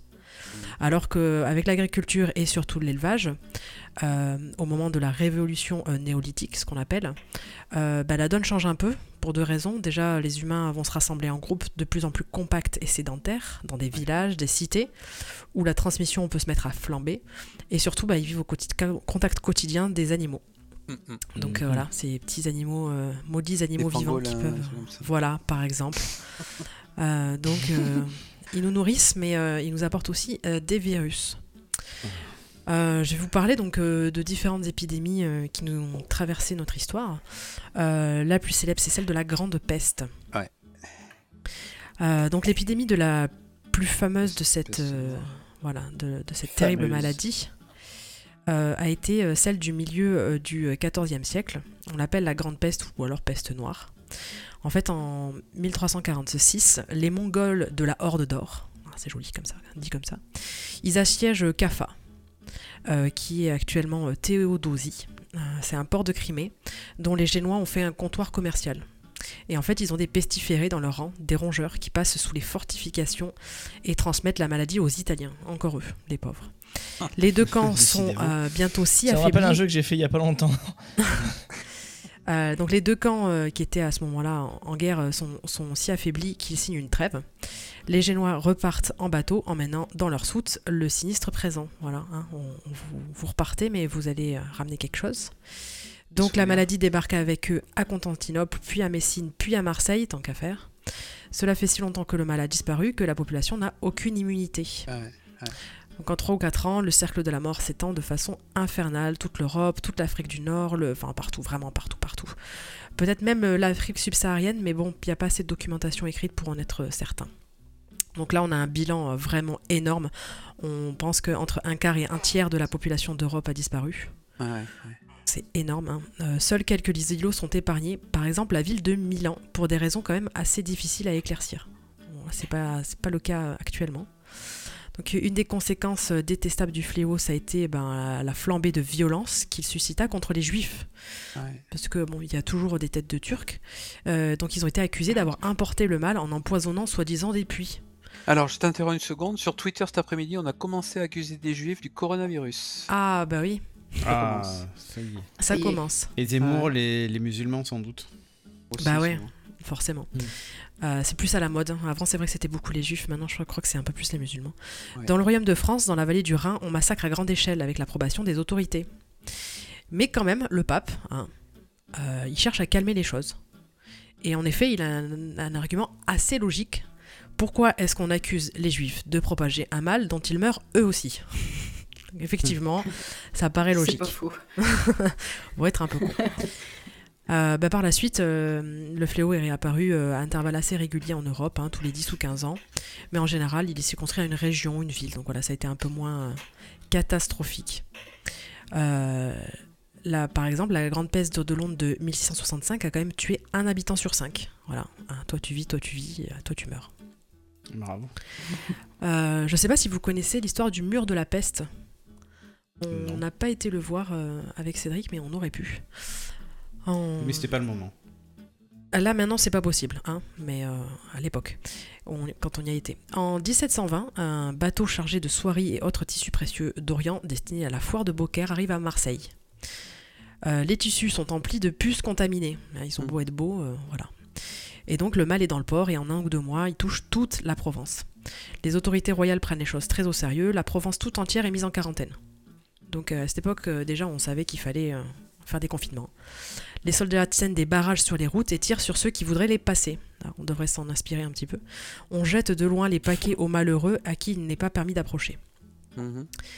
Euh, pour protéger la, la région, euh, qui appartient alors au pape, les autorités pontificales font même édifier un long mur de pierres sèches de 36 km de long, courant dans les monts de Vaucluse, flanqué de guérites, de postes de garde et surveillé par d'inlassables patrouilles. On en voit toujours des vestiges dans la jolie campagne du Luberon. Euh, Il y a même un itinéraire de randonnée qui en suit le parcours. Donc euh, voilà, si euh, dans quelques mois euh, vous voulez aller le voir, vous le verrez peut-être d'un autre œil, Hmm. ce mur. Ouais, Il y a un mur, quoi. Oui, c'est Enfin, carrément. tard, Ça fait peur. Euh, Il y a aussi également euh, le plus grand désastre sanitaire de l'histoire, c'est le choc microbien post-colombien. Donc, euh, vous savez, le fameux Christophe Colomb. hein. Oui. Donc, euh, les indigènes d'Amérique euh, n'ont jamais vraiment été en contact avec les virus de chez nous, Absolument. absolument. euh, virus et bactéries de chez nous. Et les Espagnols qui débarquent avec Christophe Colomb en, en 492 leur ont fait un petit cadeau sans vraiment le, le savoir. Et donc, euh, ça a permis aux conquistadors de Cortés et Pizarro de faire tomber euh, les empires aztèques et incas, Ouais. qui finalement en fait sont tombés euh, d'épidémies de variole, de rougeole. euh. Le varicelle, Donc- ouais, absolument. C'était la première guerre bactériologique. Ils n'ont pas été tués par les conquistadors. Il y a des, dans des villages où ils arrivaient, ils étaient déjà tous morts. Ils, étaient, ils sont morts Putain. effectivement de varicelle, de variole, de, de rougeole, alors que les Européens étaient immunisés et eux, ils n'avaient jamais vu ça. Donc, euh, c'est pas Mais vraiment les conquistadors qui les ont tués, c'est la euh, varicelle, quoi. C'est incroyable. Enfin, plus récemment. Plus récemment, euh, dans notre histoire, il y a eu aussi euh, des. Comment on appelle ça des, des tribus, etc., dans, dans certains lieux isolés, Mhm. qui se sont aussi morts de maladie parce que certaines personnes Ouais. étaient allées les voir. Avec et, maladie. et on estimait une bonne partie de, de la population. Et oui, il y a des maladies qui chez nous Pardon, euh, de sont chaque. Euh, pas supportées pareil. ouais. ça. Exactement. Ouais, c'est vrai que ça a été assez euh, catastrophique. Certaines Antilles où les Européens sont arrivés les premiers sont entièrement dépeuplées en 20 ans. Ouais. Et par exemple, le reste de con- du continent, selon quelques estimations, euh, la population s'est effondrée d'environ 90% quand même. hein. Oui. Après, bon, on peut y voir une vengeance des dieux anciens. Les Espagnols ont importé euh, outre-Atlantique aussi mille fléaux. hein. Ils en reviennent avec la syphilis qui s'étend en Europe euh, dès le début du XVIe siècle. Alors, Donc c'est ce qui s'est passé. hein. Vous Oui. savez, alors on a dit ça, mais je crois que c'est pas vrai. Vous savez, euh, on avait dit à quoi c'était dû la syphilis? C'était les Européens qui avaient eu des rapports avec les, les lamas. Ah, Ouais. Ah bon? Je sais pas si c'est vrai. Je sais pas si c'est vrai. Non, non, c'était des feuilles, c'était rien à voir. ouais, C'était des faux là-bas. Ah oui, quand même. Et on a aussi euh, ben, euh, le fléau euh, qui a touché l'Europe euh, au 19e siècle, c'est euh, le choléra. Euh, donc euh, le choléra qui est euh, une maladie assez ancienne qui est due à une bactérie, donc et pas, et pas un virus. Elle se transmet par les mains souillées aux excréments. Hmm. Donc, voilà pourquoi il nous faut du PQ quand même. hein. Ah, voilà, voilà. Et donc ça provoque de violentes diarrhées qui peut entraîner bah, la mort par déshydratation en, en quelques heures. Euh, donc son foyer d'origine se trouve probablement dans la vallée du Gange, où on pratique l'épandage de fumier humain, effectivement, hein, les ablutions, tout ça. Enfin bon, le Gange, euh, faut pas leur dire que c'est ça. C'est dégueulasse. voilà, il faut pas le dire aux Indiens. Ah oui? Ouais. Non, il faut-. En fait, il faut surtout pas leur dire qu'il est impur, parce que pour eux, il- Ah, c'est la pureté. c'est la pureté incarnée, c'est pour ça qu'ils s'y lavent. Euh, sauf qu'ils se lavent avec des choses laves, qui humainement ouais. peuvent paraître sales. Même si pour Mmh. eux, divinement, ça paraît pur. Enfin Ah, voilà. On peut se laver avec du caca, finalement, c'est bien quoi. Ben, et surtout avec euh, des humains décédés et brûlés. Ça a peut-être des, des- des vertus exfoliantes, hein, je sais pas. C'est c'est contre, les, ouais. contre les points noirs, je sais pas. Tu peux, tu peux essayer, hein, tu nous diras. Ah bah ça, ça les fait devenir euh, peut-être euh, jaune-vert. Et ça tombe tout seul après. c'est ça. Alors le choléra était cantonné à l'Asie pendant des siècles, mais euh, la maladie s'est répandue dans le monde entier euh, au 19e siècle à cause des, ben, de la mondialisation déjà. Le commerce planétaire, les bateaux, les chemins de fer, etc. Donc il y a eu euh, sept épidémies qui ont touché vraiment un peu partout dans le monde, Asie, Moyen-Orient, Afrique, Amérique latine, pas mal vraiment d'endroits. Et lors de la deuxième, en 1832, Londres et Paris sont violemment touchés. Près de 20 000 Parisiens en meurent, dont par exemple le chef du gouvernement, Casimir Pierre Perrier. Perrier. Est-ce que vous savez pourquoi la grippe espagnole s'appelle la grippe espagnole? Je l'ai su, mais je sais plus. Et est-ce que tu sais pourquoi la. Non, pardon. C'est pas parce qu'elle a, elle, elle a été, euh, elle a été amenée par, euh, par des conquistadors ou des trucs comme ça, non? Ouais. Non, non, non. Alors, euh, donc c'était euh, une grippe, euh, pandémie de grippe euh, il y a un siècle, de 1918. Ils ont couché avec des 1917. Espagnols, les salauds C'était Avec la des lamas dernière pandémie, espagnols. hein, c'est la dernière pandémie, oui. Oui, oui, oui. En date, euh, effectivement, c'est c'est assez récent, mine de rien. Euh, Il y a eu environ euh, entre 20 et 50 millions de victimes, peut-être même plus. Et on sait qu'elle est partie des États-Unis avant de toucher l'Europe. Alors mal. pourquoi l'appeler espagnole? Ben Parce que euh, l'Espagne, elle est neutre dans le conflit mondial qui est en cours. Et euh, donc c'est le seul pays où les journaux parlent ouvertement de la maladie. Les autres pays, euh, qui sont de part et d'autre au front, ils s'interdisent d'en parler pour ne pas donner à l'ennemi des informations sur un possible affaiblissement des forces. Tous les titres français, anglais, allemands, etc. se contentent donc de mentionner cette étrange maladie exotique et lointaine, en faisant croire à tort qu'ils ne sont pas touchés. Mhm. Voilà pourquoi on a dit c'est en fait c'est la grippe des Espagnols, hein, nous on connaît pas.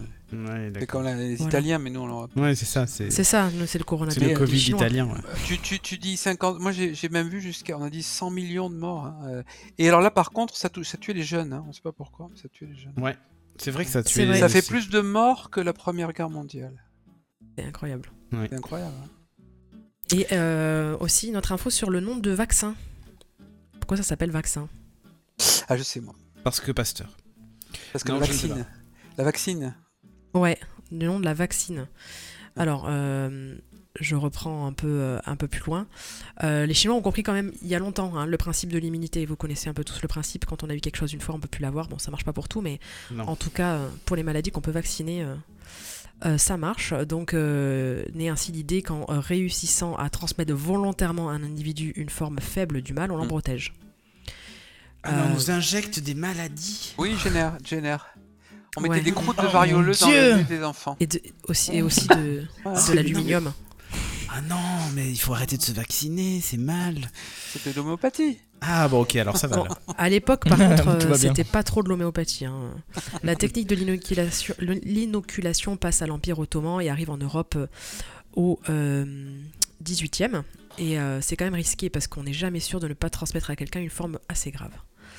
Euh, et le médecin anglais euh, Edward Jenner, il Oui. a trouvé la parade. En fait, il a constaté que les fermières euh, et les fermiers n'attrapent jamais la variole. Parce que en fait, quand ils traient, leurs mains se couvrent des pustules de la vaccine. La vaccine, c'est la maladie cousine de la variole, mais qui est propre à la vache. Mmh. Et c'est toujours bénin chez les humains. Mhm. Et donc, en fait, en s'inoculant eux-mêmes la vaccine, ils, sont, ils deviennent immunisés contre la variole. Oui, c'est les Donc, gens les qui nous les vaches. mais ils peuvent des- aussi nous sauver. C'est ça. Les gens qui travaillaient les vaches avaient des espèces de, de, de pustules sur les mains qui ressemblaient à, à- aux pustules de la variole, mais ils faisaient pas de variole et ils étaient immunisés contre la variole. C'est une forme à, à- à minima de Minima, variole. ouais, c'est ça, Ouais. avec le même. euh, Mais ah, du coup, il l'a contracté uniquement par contact euh, Bah, euh, je sais pas, cutané. cutané, oui, ouais, je sais pas. Mm. Et je crois qu'on mettait des croûtes de varioleux dans le nez des, des enfants. Pour alors, des, ouais, ouais, alors, euh, des fois, il doit y avoir des, des accidents aussi. Ah bah Ah, ça. bah, c'est une façon de- d'inoculer un vaccin qui est un peu particulière. L'école de la vie, on appelle ça. Voilà, C'est ça. pour la petite histoire de l'épidémie, le vaccin, tout ça. Eh bien, c'est merveilleux. Ah, C'était cool, merci. Enfin, de c'était cool, euh, c'était cool euh, ce que tu nous as appris, mais euh, Oui, je pense que Les eux ne pensent pas que c'était cool. C'est ça. ouais. Bon, sur ce, on passe donc à la suite de la revue de presse.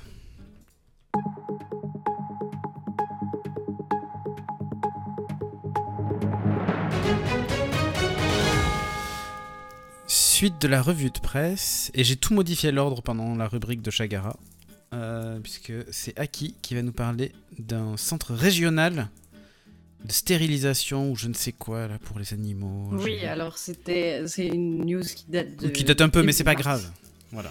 Mais euh, c'est un des premiers centres euh, régionaux, donc c'est en Corse. Mhm. C'est euh, c'est dans la zone commerciale de Baleone, vers. Ajaccio. où ils ont ouvert un premier centre régional de stérilisation et de soins gratuits pour les animaux sans maître en fait. Ah, d'accord. Donc la doctrine de l'association, la politique de la fondation, c'est de soigner tout ce qui est vivant, tout ce qui respire, et que Mhm. les animaux sans maître aient le même droit que ceux qui ont un propriétaire qui peut payer. Donc leur but, c'est d'aller récupérer tous les animaux qui vont pouvoir choper, euh, qui n'ont pas de maître, pour Mhm. et les soigner et pouvoir les stériliser pour éviter euh, les surpopulations d'animaux comme ça aussi euh, Mhm. sur leur île. Et ça, c'est une des premières. C'est pas mal. y a- ça n'existe pas hein, dans le reste euh, de notre pays, en France. euh, Ouais, y a, y a- je crois qu'il y a, il y a- il y a pas des pays qui font ça déjà de, en masse? Je sais plus, mais il me semble avoir vu quelques. si, mais c'est des, associations euh, bien Des assos, ouais, spécifiques. euh, qui, et puis c'est au niveau ouais, de la région euh, ou de la Oui, ok, commune. ok. euh, Oui, c'est local, quoi. Ouais, Mais, parce que le problème de, de ça, c'est toujours l'argent. Ah, Bah bien oui. sûr, qui paye. Toujours. Donc là, euh, c'est. Ok, belle et ça, ça ouvre. euh, ça. À Ajaccio, du coup, euh, c'est bon. Andraxas Oui, qui demande si ouvert, qui est non. Rusher sont en partage de connexion 3G. Non, il y a un petit souci sur leur micro qui craque. Euh, je pense que ça doit venir de Voice Meter ou un truc comme ça. Ouais, je sais pas pourquoi. Faudra que je regarde. On, regardera. Mais ouais. Et, euh, et Tilly qui a plus ou moins le même souci de temps en temps. Donc, euh, Ça me le fait, de Ouais. moins, ça me le fait moins. Mais je pense ouais, que là, ça, là, ça te le fait plus, là, ouais. Mais euh, voilà. C'est un problème Moi, logiciel. je, je- voilà, je reload mes settings à chaque fois euh, quand ça craque. Ouais, et moi aussi, j'ai généralement, fait ça, pareil. me- ça le fait. La prochaine fois, on enregistrera tous ensemble. Ah bah non, on peut pas. Mais de toute façon, on en a Ouais, un ça sur Paris en et sur Lyon. Alors il faut rester 14 jours après ensemble. Voilà. ouais, c'est ça. Non, merci. Bon, ouais, non, mais du coup, l'initiative est cool. Euh, stériliser pour faire le soin des animaux, machin et tout. Il y, a, y a quelques Oui. associations qui le font, ça, non, Chag euh, Déjà, euh, nous, quand on avait récupéré euh, oui, la mais nôtre, après, euh, il faut que les adoptants euh, payent. Oui, paye, oui, évidemment. Et Après, ça, il y a pas mal de gens. vétos qui le font aussi des fois. Ils Si font, avec des réducs qui font pas mal de. croiser, Ouais, ils font énormément de réductions. pas de hein. maître, euh, ils font Après, c'est- vrai que euh, c'est un compliqué. coût à chaque fois les, les opérations, les, les Ah oui. médicaments. Euh, oui, Puis bon, les vétérinaires, ils ça ont. qu'il devrait y avoir plus de d'assauts comme ça, quoi. Ouais, clairement. En tout cas, c'est plutôt cool comme initiative. Euh, Chagara, tu vas nous parler aussi d'animaux, mais euh, là, pour le coup, on les stérilise pas du tout, quoi. Non, bah non, il faut pas. Ce serait bien que non, parce qu'ils ils sont euh, menacés d'extinction. Euh, mais il existe une lueur, enfin, il existe euh, une lueur d'espoir est en train d'apparaître pour le rhinocéros noir qui est en danger critique d'extinction. Donc, le rhinocéros noir d'Afrique a vu sa population se rétablir doucement. hein. Ne crions pas victoire trop vite. Ils sont pas non plus tirés d'affaire. Entre 2012 et 2018, donc ça va un petit peu mieux. Euh, le rhinocéros noir d'Afrique, dont il reste moins de 6000 individus en liberté, a vu sa population se rétablir. Donc, Euh, ça euh, appelle à renforcer la lutte contre le braconnage, hein, parce qu'on le sait, les rhinocéros, c'est principalement sujet au, au braconnage. Bon, euh, l'espèce reste quand même en danger critique, mais euh, c'est c'est quand même un petit peu mieux. Euh, donc, ça a été l'occasion. maintenant. Oui. Oui, bah du coup, à force. cornes, du coup, à force de se faire braconner. euh, Mm, mm. pour ça, euh, la nature fait bien les choses. Mm, c'est ça. Il y a quand même euh, 31 030 euh, espèces euh, menacées d'extinction euh, dans la liste rouge euh, de euh, l'Union internationale pour la conservation de la nature. Donc euh, on en a encore un paquet à, à sauver. Euh, mais des, des efforts quand même énormes ont été faits euh, pour ce rhinocéros. Donc euh, il y a de l'espoir persiste. Mhm. Par contre, le rhinocéros blanc, euh, la population elle est plus importante. Il reste quand même euh, considéré comme étant quasi menacé.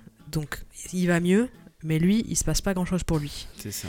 Euh, parce que donc, ça, la, la population de la sous-espèce de rhinocéros blanc du sud a décliné d'environ 15% euh, entre 2012 et 2017 Euh, à cause du braconnage dans les parcs, parce qu'en fait, euh, apparemment, cette espèce, elle, a- elle est plus repérable que le rhinocéros noir, et il préfère des habitats plus ouverts. Parce qu'ils sont plus camouflés, c'est ça? non, c'est par rapport à là où il se déplace. Ah, d'accord. Et aussi, parce que tu vas être jaloux, Ah. mais sa corne, elle est plus grande. Ah, merde. Donc ça intéresse un peu plus les braconniers. Et oui. Ah, mais moi, j'ai de la chance, du coup. Personne ne vient me braconner pour la petite corne. Exactement. C'est pas la taille qui compte, Cédric. oui. Et ben apparemment pour les braconniers, oui. Ben voilà. Ah, mais les braconniers, c'est des cons. Mais il n'y avait pas un pays où on coupait volontairement. Vous savez peut-être en Afrique, on coupait les cornes. Bah si, pour éviter qu'ils se. Voilà, du coup, ils perdent tout intérêt et, euh, Voilà. et du coup, il se fait pas braconner, ouais. Mais il y a des réserves où ils ont le droit de tirer à vue de toute façon. Oui. S'ils Oui. voient des, des braconniers, braconniers, ils leur... Ouais. rien à foutre, ils leur tirent dessus. hein. Ouais, bah oui. Pour euh, prendre la corne du braconnier. Mais c'est ça. Mais il faut mieux qu'elle soit grande aussi. Ça reste quand même des pays où il y a beaucoup de de corruption et ce genre de choses. Donc c'est vrai Ouais, que c'est ouais, encore beaucoup beaucoup de magouilles. euh, De là à ce que euh, le garde touche pas une. Bah, surtout qu'on en avait parlé dans une autre émission, mais il y a des permis de chasse qui sont Oui. quand même donnés. Tu achètes, ouais, c'est ça. Eh oui. C'est exactement ça. Ok, mais alors t'en tues qu'un. Mm, c'est ça. 15 Ouais, 000 mais- euros, mais t'en tues qu'un. Ouais, mais il m'en reste que, il en reste que trois. euh, Il en reste que trois dans la réserve. Bon, allez, je te fais une promo, tu prends les trois, tu pars, comme ça, c'est fini. c'est ça. On en parle plus. Exactement. Ah, Enfin bref. Bon, du coup, bah, il faut essayer de les inciter à se reproduire, c'est ça. Mais on fait bien des Bah, bandes pour les, pour les bien. plants. Pourquoi on ferait pas pour les. Tu sais, tu- c'est- je sais plus en quel pays en nordique là, il y a une Mhm. espèce d'immense banque pour mettre les, les plantes là, les. Ah oui, oui, oui, oui. Un espèce de bunker dans lequel ils mettent Ouais, toutes les graines ouais. et les espèces de plantes et tout ça, ouais. Oui, Ouais. Ils ont récemment euh, rajouté plein de, plein de graines aussi. Oui, j'ai vu Ouais. ça. Il faudrait faire des prélèvements de cellules. euh, Peut-être après on pourra. Des d'ADN, machin, ouais, ouais, c'est ça. Ouais. Ouais, ce serait pas Mais il y en a beaucoup qui parlent que bientôt on pourra euh, avoir notre premier mammouth sur Terre euh, depuis Oui, son oui, extinction. Ouais. Ouais, c'est ça. Bon, ben justement, pour les inciter à se reproduire, ils pourront plus compter sur euh, le Playboy papier hein, pour les exciter. Ah. Puisque, bon, c'était déjà annoncé que euh, le Playboy euh, euh, arrête d'éditer sa version euh, papier. Et bien, à cause du Covid-19, ils ont décidé d'avancer la date. Donc, euh, la page se tourne un peu plus tôt. Maintenant, ce sera uniquement du online. Et sauf de temps en temps, quelques éditions spéciales occasionnelles seront imprimées à partir de 2021. Mais, euh, mais voilà, ils ont décidé de- d'arrêter ça. C'est une page qui se tourne, hein, Tilik Tout à fait. Ouais, hein. Très- merci pour le jeu de mots. Mm. Exactement. Mais euh, non, mais euh, est-ce que, est que vous avez déjà vu un Playboy en vrai? Un mec? Un vrai Non. monsieur Playboy? Salut, ouais, Un. Playboy. Oui. Oui, bah oui. Moi, je suis euh, vieux, moi. Bah oui, toi tu es vieux. Tous les Moi aussi, matins quand je me brosse les dents. Qu'il est con, lui. Moi aussi, à l'internat, je me souviens des, des mecs qui, s'é- qui s'échangeaient des, des Playboy contre. euh, Les des- autres, toujours. hein. Bah oui, parce que moi je m'en foutais un peu, mais, mais euh, bon, nous, on- nous on lisait White Dwarf et ce genre de trucs, donc ça n'a rien à voir. Ah oui, et j'ai même le numéro spécial avec le White Dwarf. J'ai le numéro 200, je crois. Je suis sûr que je peux le vendre un, un paquet de Voilà. Et donc, euh, il y en avait qui échangeaient par exemple euh, des biscuits contre le dernier Playboy ou tu vois des trucs comme la bouffe était dégueulasse à l'internat. euh, c'était un peu la monnaie d'échange. Non, s'il y avait eu le coronavirus, peut-être que le PQ aurait servi, mais là, c'était pas vraiment le cas. Mais bon, bref, du coup, euh, c'est fini. euh, et à cause du Covid-19, tu vois, finalement, le Covid-19, il y aura eu un avant et un après. hein. Et encore ça va après, on l'imagine. choses. Ouais, ouais, je pense que Ça va choses vont changer. énormément de choses. Ne serait-ce que dans l'état d'esprit des gens Ouais, et dans, ouais, dans plein ouais. de trucs. Quoi. Ouais, ouais. Clairement, on sera pas les mêmes après. Non, mais je, je crois. Ouais, Moi, j'ai je, pas sûr. je crois. C'est un- fait peut-être un, avant, avant-goût de fin du monde. Il y, a un, il y a un énorme choc psychologique euh, Ouais. qui, qui, qui va nous tomber dessus, moi qui m'est déjà tombé dessus, et on se rend pas compte, mais je pense que ça va beaucoup, beaucoup de choses. Dans le, dans Moi, je l'ai eu en allant faire les courses ouais, la semaine dernière. Il y a eu Une un, euh, un gap. qui commence à être mise en place psychologique. Ouais, des cellules psychologiques. c'est- ouais. c'est pas mal, c'est pas plein. Mais moi j'ai vraiment eu un gap, ça c'est voilà, c'est l'instant story time. Quand je suis allé faire les courses, je m'attendais à avoir une ville fantôme, vraiment. Je dis ouais, ça y est, je sors et tout, il y a personne. Déjà je croise un de mes voisins dans sa voiture qui partait aussi. Bon, OK. Et je sors déjà, il y a, il y a quelqu'un qui passe devant le portail de, de, de, de- bah, de la sortie de mon parking. Je fais bon, bah déjà il y, a un- il y a un type, tu vois, pas, pas très vieux. Et puis après, mais beaucoup de voitures. euh, Il y avait euh, 10 personnes qui faisaient la queue à la poste pour aller poster leurs lettres. Je fais mais merde quoi. Enfin, tu vois, je, m'attendais vraiment à avoir une ville fantôme. Pas du tout. Et ça, c'est pas du tout. Et j'arrive, euh, j'arrive euh, au moment d'aller faire mes courses. Et euh, là, je vois, il y avait des, des enfants de la lune partout, les gens qui étaient couverts comme si c'était, euh, bah, comme Mhm. si c'était des enfants de la lune. Euh, Enfin, ambiance particulière, tout le monde te fuit, personne ne t'approche. Le, le magasin super silencieux. Dès qu'il y en a un qui tousse, tout le monde se couche à terre. C'est ça, non mais limite c'était ça. Et, et tu ressors et tu revois plein de gens. Tu fais mais c'est bizarre. Enfin, il y a eu une espèce de paradoxe et c'était vraiment vraiment très, bizarre. Et j'en suis, ouais, suis revenu un petit peu euh, chamboulé quoi de cette euh, cette expédition. tu crois plus en l'humanité, mais je comprends tout à fait. bon, euh, justement, dans la chatroom, Nico Popi tous ces gens qui ont commencé le jogging vont-ils continuer après? Matilik, je te pose la question est-ce qu'il est possible d'aller courir quand on est confiné? Eh bien, et voilà, bah, petit tips, exactement. euh, petit tips si vous êtes euh, jogger, amateur de. Enfin, si vous d'ailleurs, si vous étiez inscrit au marathon de Paris, que ah, le petit marathon vous manque, eh bien, écoutez, euh, effectivement, vu que la France est confinée, bah, chacun tente d'occuper ses journées comme il le peut. Et Mhm. c'est le cas d'Elisha Noshomovitz, donc c'est un, un Toulousain, mine de rien, de 32 ans, qui a couru un marathon de 42,2 km. Et il n'a pas fait ça dans la rue, bien évidemment, il a fait ça sur son balcon. Voilà. Bravo. Il a un grand balcon, non? Alors, alors Bah, euh, un balcon voilà, on d'un kilomètre de long, donc il a fait euh, 40. Non, non, non, non, pas tout à fait. Donc, alors que l'épidémie de coronavirus force la France à se confiner, chacun cherche des occupations afin de combler ses journées. Donc, pour Elisha Noshomovitz, marathonman, l'occupation a été trou- toute trouvée. Courir un marathon comme à son habitude. Mais pour respecter le confinement, c'est sur son balcon à Balma, dans la banlieue toulousaine, que l'athlète a transpiré. Il, dit toutes mes courses ont été reportées ou annulées avec le coronavirus, donc j'avais déjà une bonne base d'entraînement. Je me suis dit que j'ai un balcon relativement long, 7 mètres de long, mais après 42 km, il ne semble pas si long que ça, plaisante le. Putain. J'ai dû faire des allers-retours comme un Ironman à minimiser mes pas dans les virages pour ne pas avoir trop d'ampoules, Fou, enfin, qui a pu compter sur le soutien de sa compagne dans ce sport confiné. J'avais ma chérie qui m'a préparé mes petits ravi- ravitaillements sur le balcon avec de l'eau et des barres de céréales, c'était parfait. Voilà. Donc c'était aussi un, un soutien au personnel médical parce que si Elisha Noshomovitz a décidé de courir 42 km sur son balcon, c'était aussi pour faire passer un message. C'était pour soutenir, soutenir tout le personnel médical qui fait un boulot extraordinaire, leur apporter un peu de, sourire dans ces temps qui sont difficiles. C'était Mhm. ma petite contribution à moi en respectant le message qu'on peut faire du sport en restant à la maison, déclare le sportif de 32 ans. Bon, en tout cas, ça, ça- le motif du coup, euh, je sors pour courir, est plus valable. Quoi. Voilà, donc sachez tout, sachez tout de même qu'il a fait 42,2 km en 6h48 de ce marathon balcon. voilà, donc il n'a pas mis un pied en dehors de chez lui. Et donc si le balcon de 7 mètres de long et 1 mètre de large, enfin sur ce balcon de 7 mètres et de long et 1 mètre de large, Elish- Elisha a réalisé environ 6000 allers-retours. Voilà. Donc, le marathonien donc a posté 3000 après une, photo de son défi. 3000 allers-retours. bah, 6000, 6000. 42 Non. 000 6000 mètres. Aller-retour, 3000, ça fait aller-retour, ça fait Ah non, fois coup, ça c'est fait 3000. 6000 fois 7 mètres. Du coup, ça te fait 42 km. Merci Captain Obvious. Après, il a mis du temps, hein, 6 heures. euh. Moi j'ai vu un mec sur internet, hein. il avait mis de, de l'eau et de l'huile par terre dans sa cuisine et oui. il, il mettait les mains contre le mur et il, il Ouais, oui, c'est vieux ça. Oui, j'avais Ouais. vu ça. Ouais, c'est super vieux. ouais. C'est un coup à finir les dents euh, dans le plan de travail, mais oui, oui, ça, et en ce moment, c'est pas le moment d'aller chez le dentiste. Ah non, Parce que ah non, le, non, non. le- le plus, euh, le plus dur, c'est pas de commencer cette course, c'est de s'arrêter une fois que t'as commencé à glisser. Oui, c'est ça. Apparemment, ça a l'air de faire rêver Roxy Juju, euh, 3000 allers-retours, mais bon. Bref, euh, Chagara, tu vas aussi nous parler de course à pied. Oui, bah c'était justement dès que j'ai vu la news de, de Tilly que je me suis dit tiens j'en ai une, mais elle est plus petite la mienne. Comme moi, Euh, finalement.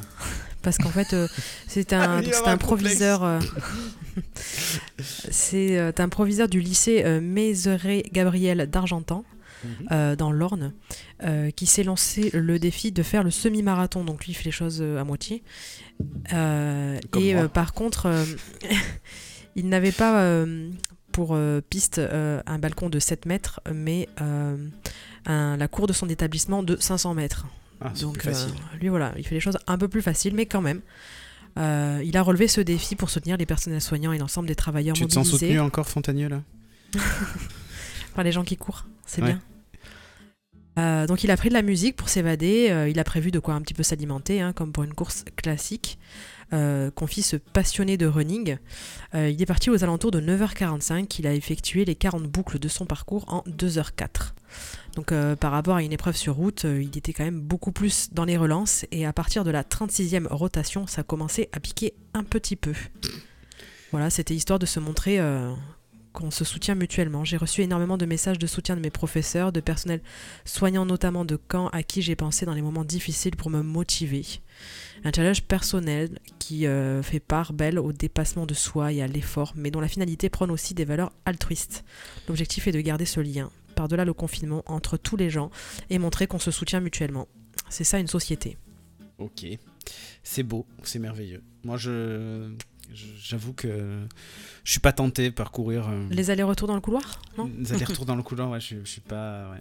Après, on a un jardin. On a un acheter un jardin. château, un Il truc. faudrait faire la longueur du truc en faisant des allers-retours dans le jardin. Par contre, les voisins vont se dire Mais qu'est-ce qu'il fout, lui C'est les premiers symptômes. On a décrit des symptômes psychologiques aussi. Ah, hein, c'est possible alors. Ouais. Enfin bref, Ben, justement, on va terminer avec quatre petites news euh, sur euh, des, ben, voilà, sur la connerie humaine. Donc, s'envoyer en l'air en ce moment, c'est 135 euros. Que vous le saviez ça Mais non, pourtant ils ont dit que c'était autorisé. Non, c'est pas autorisé. euh, quand tu le fais en avion, c'est interdit. Donc un homme Ah, qui s'ennuyait pendant son confinement a fait un tour d'avion au-dessus de l'île-et-Vilaine. hein. un vol qui Ah. a valu une amende de 135 euros. Voilà. Vendredi vers 17h, les gendarmes bretons sont alertés par le RCC, donc le Rescue Coordination Center, euh, service de recherche des coordinations de l'armée de l'air basé à Lyon, Ah. d'un décollage de l'aérodrome de Bain-sur-Oust. Euh, une patrouille a été engagée sur l'aérodrome et a attendu l'atterrissage pour procéder à l'interpellation, indiquait la gendarmerie d'Ille-et-Vilaine, confirmant une information donc euh, au quotidien Ouest France. Donc la personne originaire de la région de Redon a reconnu qu'elle s'ennuyait durant le confinement et voulait prendre l'air. Voilà. Mhm. Du coup, bah, il a fait un tour en avion. Oui, c'est le cas de le dire. Il est poussé comme ça par-dessus la fenêtre de son avion. Euh Euh, c'est ça. Donc, euh, Combien tu mets d'essen- de- d'essence? Combien ça coûte de... en Ah non mais c'était essentiel, c'était essentiel. Les forces de l'ordre ont rappelé aux contrevenants le décret du 16 mars qui fixe les mesures de confinement. Donc voilà, 143 euros amende forfaitaire prévue en cas de violation euh, des interdictions de se déplacer en hors de son domicile. Bon, euh, dommage collatéral du confinement, hein, les Chinois courent divorcer. Voilà, de nombreux couples n'ont pas résisté à la quarantaine depuis la fin du confinement. Toute la Chine enregistre une forte hausse des demandes de divorce. Non, mais il y aura un avant, un après Covid. hein. Moi, Ah non, sachez mais- que. Le Je mec pense qu'on a bien fait euh, de pas se marier avant. C'est l'effet ça. papillon, on avait dit. Hein Quand quelqu'un mange un pangolin en Chine et les gens divorcent euh, Ouais, ou c'est achètent ça. du PQ en France. C'est ça. C'est ça. Donc, épicentre de la crise sanitaire qui s'est étendue au monde entier, donc la Chine voit enfin le bout du tunnel, mais la longue quarantaine imposée aux habitants laissera des traces. Euh, il semble en effet que de très nombreux couples n'aient pas résisté à la vie en promiscuité. Voilà. Donc, Mm. selon le Global Times, euh, repris par le média SubChina, le nombre de demandes de divorce a explosé dans, dans tout le pays depuis la fin du, co- du confinement. En raison de, donc de l'épidémie, euh, ils ont fini enfermés chez eux pendant plusieurs mois. hein. Donc euh, pas mal de conflits sous-jacents qui sont ressortis et tout ça. hein. Eh oui. Ouvert le 1er mars, certains bureaux d'enregistrement des mariages et des divorces n'ont jamais vu autant de demandes affluer. Euh, voilà. Donc les Chinois euh, désirent, euh, désirant mettre un terme à leur union devront s'armer de patience parce que les listes d'attente s'allongent maintenant. Il faut faire la queue pour divorcer, la queue pour aller acheter du PQ. aussi pour je ne sais pas. Voilà. Donc euh, plusieurs semaines avant que le dossier soit traité. Euh, les jeunes se précipitent un peu. Un peu hein. Certains sûrement un peu déboussolés parce qu'ils viennent de vivre ne savent plus où ils en sont. Nous avons reçu des gens qui voulaient divorcer, qui l'ont très vite regretté. Des jeunes couples qui ont même décidé de se remarier alors même que leur certificat de divorce était encore en cours d'impression. Ils changent d'avis. Et ils ont changé d'avis, tu vois. Oh, finalement, quand on est reparti, quand il est reparti bosser euh, à peu près euh, 24 heures par jour, c'est bon, je le supporte, on peut rester Non, marié. mais ils ont été confinés combien de temps, certains Deux mois sans sortir de chez Ah, eux plus de deux mois, ouais. Ouais. Voilà. Quand t'as un jardin ou un machin, ça va, mais fr- franchement, il y a de quoi devenir fou. Hein. Je, je- Ouais, comprends. hein. Bah, Ouais, attendez, euh. Secret Story est resté enfermé pendant je sais pas combien de temps. hein. Ouais. Euh, ces nouvelles n'ont pas surpris les internautes chinois hein, qui pensent que beaucoup de couples n'ont pas résisté à la série d'épreuves imposées par la crise sanitaire. Donc là, on va traverser des épreuves, mon cœur. Euh, lorsque les, gens passent euh, jour et nuit ensemble, il est difficile de dissimuler ou d'oublier les problèmes de mariage. Voilà, bref. Donc parmi les facteurs de tension, les internautes évoquent l'interruption brutale d'une routine bien huilée, le stress économique, l'anxiété, voire la dépression. D'autres pensent qu'un déséquilibre dans les tâches ménagères a pu faire des dégâts. Hum, hum. Donc, euh, est-ce que ces phénomènes seront observés en Europe? Réponse dans quelques semaines. Mhm. Bah, moi, ça m'arrange. Hein. Finalement, ça tombe toi en plein célibat. Je vois que Draxas euh, dans le chat, mais ma femme commence à me péter les couilles. J'ai vu sur des gens qui avaient mis des, un- qui avaient rajouté un carré, tu sais, sur le papier en mettant ma femme Ouais, me fait fait chier. Il faut que je sorte. Sinon, je vais la buter. Alors, vaut mieux qu'elle prenne le risque de mourir de coronavirus, parce qu'on n'est pas sûr qu'elle en meure. Voilà. Alors qu'elle, plutôt qu'elle soit sûre de mourir de mes mains. Ah oui, ça c'est sûr. Hein, quand même. C'est pas faux. Euh, sinon, dans le Maryland, il y a aussi une nouveauté hein, pour éviter la propagation du coronavirus. Euh, Il y a une église qui a décidé de pratiquer les confessions en voiture, Oui, j'ai vu mode ça. Ah oui. drive. Mais ça, ça existait déjà, j'en avais parlé. euh. Ouais, masque, a un trucs un masque peu sur les chelous. yeux. Ouais, Ouais, c'est ça. J'avais parlé des, des églises qui faisaient ouais, en drive ou qui avaient, ils faisaient euh, cinéma en plein air Ouais. ou euh, à poil. Voilà, c'était les trucs un peu folklore. C'est ça. Donc ils gèrent le trafic, tout ça. hein, Ah bah, au moins pas de monde qui contact, hein. Euh, Ouais, mais effectivement. Euh, et puis on va terminer sur un autre truc. Euh, jugée pour vente illégale de masques et de gel, une femme risque Oh. 6 mois de prison après la découverte de milliers de masques de protection, gants et gel destinés à la vente au noir. hein. La gérante d'une agence de voyage sera jugée en avril devant le tribunal correctionnel de Paris après la découverte d'environ 20 000 masques qu'elle Ouais. vendait illégalement et malgré les réquisitions du gouvernement. Ça, c'est honteux, honteux, honteux. Voilà. honteux, En provenance de Macao, hein. à l'issue de sa garde à vue, cette femme de 47 ans a été présentée samedi au tribunal en comparution immédiate, mais a, été- mais a demandé pardon, un délai pour préparer sa défense. Le tribunal a ordonné sa remise en liberté sous contrôle judiciaire et fixé son procès au 21 avril pour pratique commerciale trompeuse et refus de déférer euh, à une réquisition de l'autorité administrative en cas de menace sanitaire grave. Cette dernière infraction est un délit passible de 6 mois d'emprisonnement et 10 000 euros euh, d'amende. Cette gérante avait été arrêtée après la découverte de milliers de masques, de gants et stocks de gel hydroalcoolique dans son agence du 13e arrondissement de la capitale, spécialisée dans les voyages en Chine. Le matériel provenait d'une importante livraison venue de Macao. Elle s'est fait envoyer ça par de la famille, tu vois. Réquisition gouvernementale, donc à partir de début mars, le gouvernement avait progressivement réquisitionné tous les stocks, ainsi que la production française à venir, les masques de protection, des masques de protection afin de garantir la disponibilité pour les professionnels de santé et les malades de l'épidémie. Donc une affaire similaire à une autre euh, garde à vue euh, qui se poursuit samedi à la mi-journée, celle d'un responsable de logistique d'une pharmacie du Oui. 16e arrondissement de la capitale. Là, pareil. hein. Euh, au, moins, au moins 4 enquêtes concernant le matériel de protection contre le coronavirus euh, qui fait défaut aux soignants ont été ouvertes par le parquet de Paris. L'une d'elles mise, euh, vise pardon, les personnes soupçonnées d'avoir vendu légalement des masques et stocks de gel euh, en quantité dans une épicerie bio du quartier Belleville à Paris. Voilà, interprétée, interpellée, pardon, elle a été remise en liberté dans l'attente d'éventuelles poursuites pénales. Et ouais, les connards, comptez-vous. Euh, ben sur ce, sur ces magnifiques news, on termine avec notre minute euh, aubergine de notre euh, Tilic national.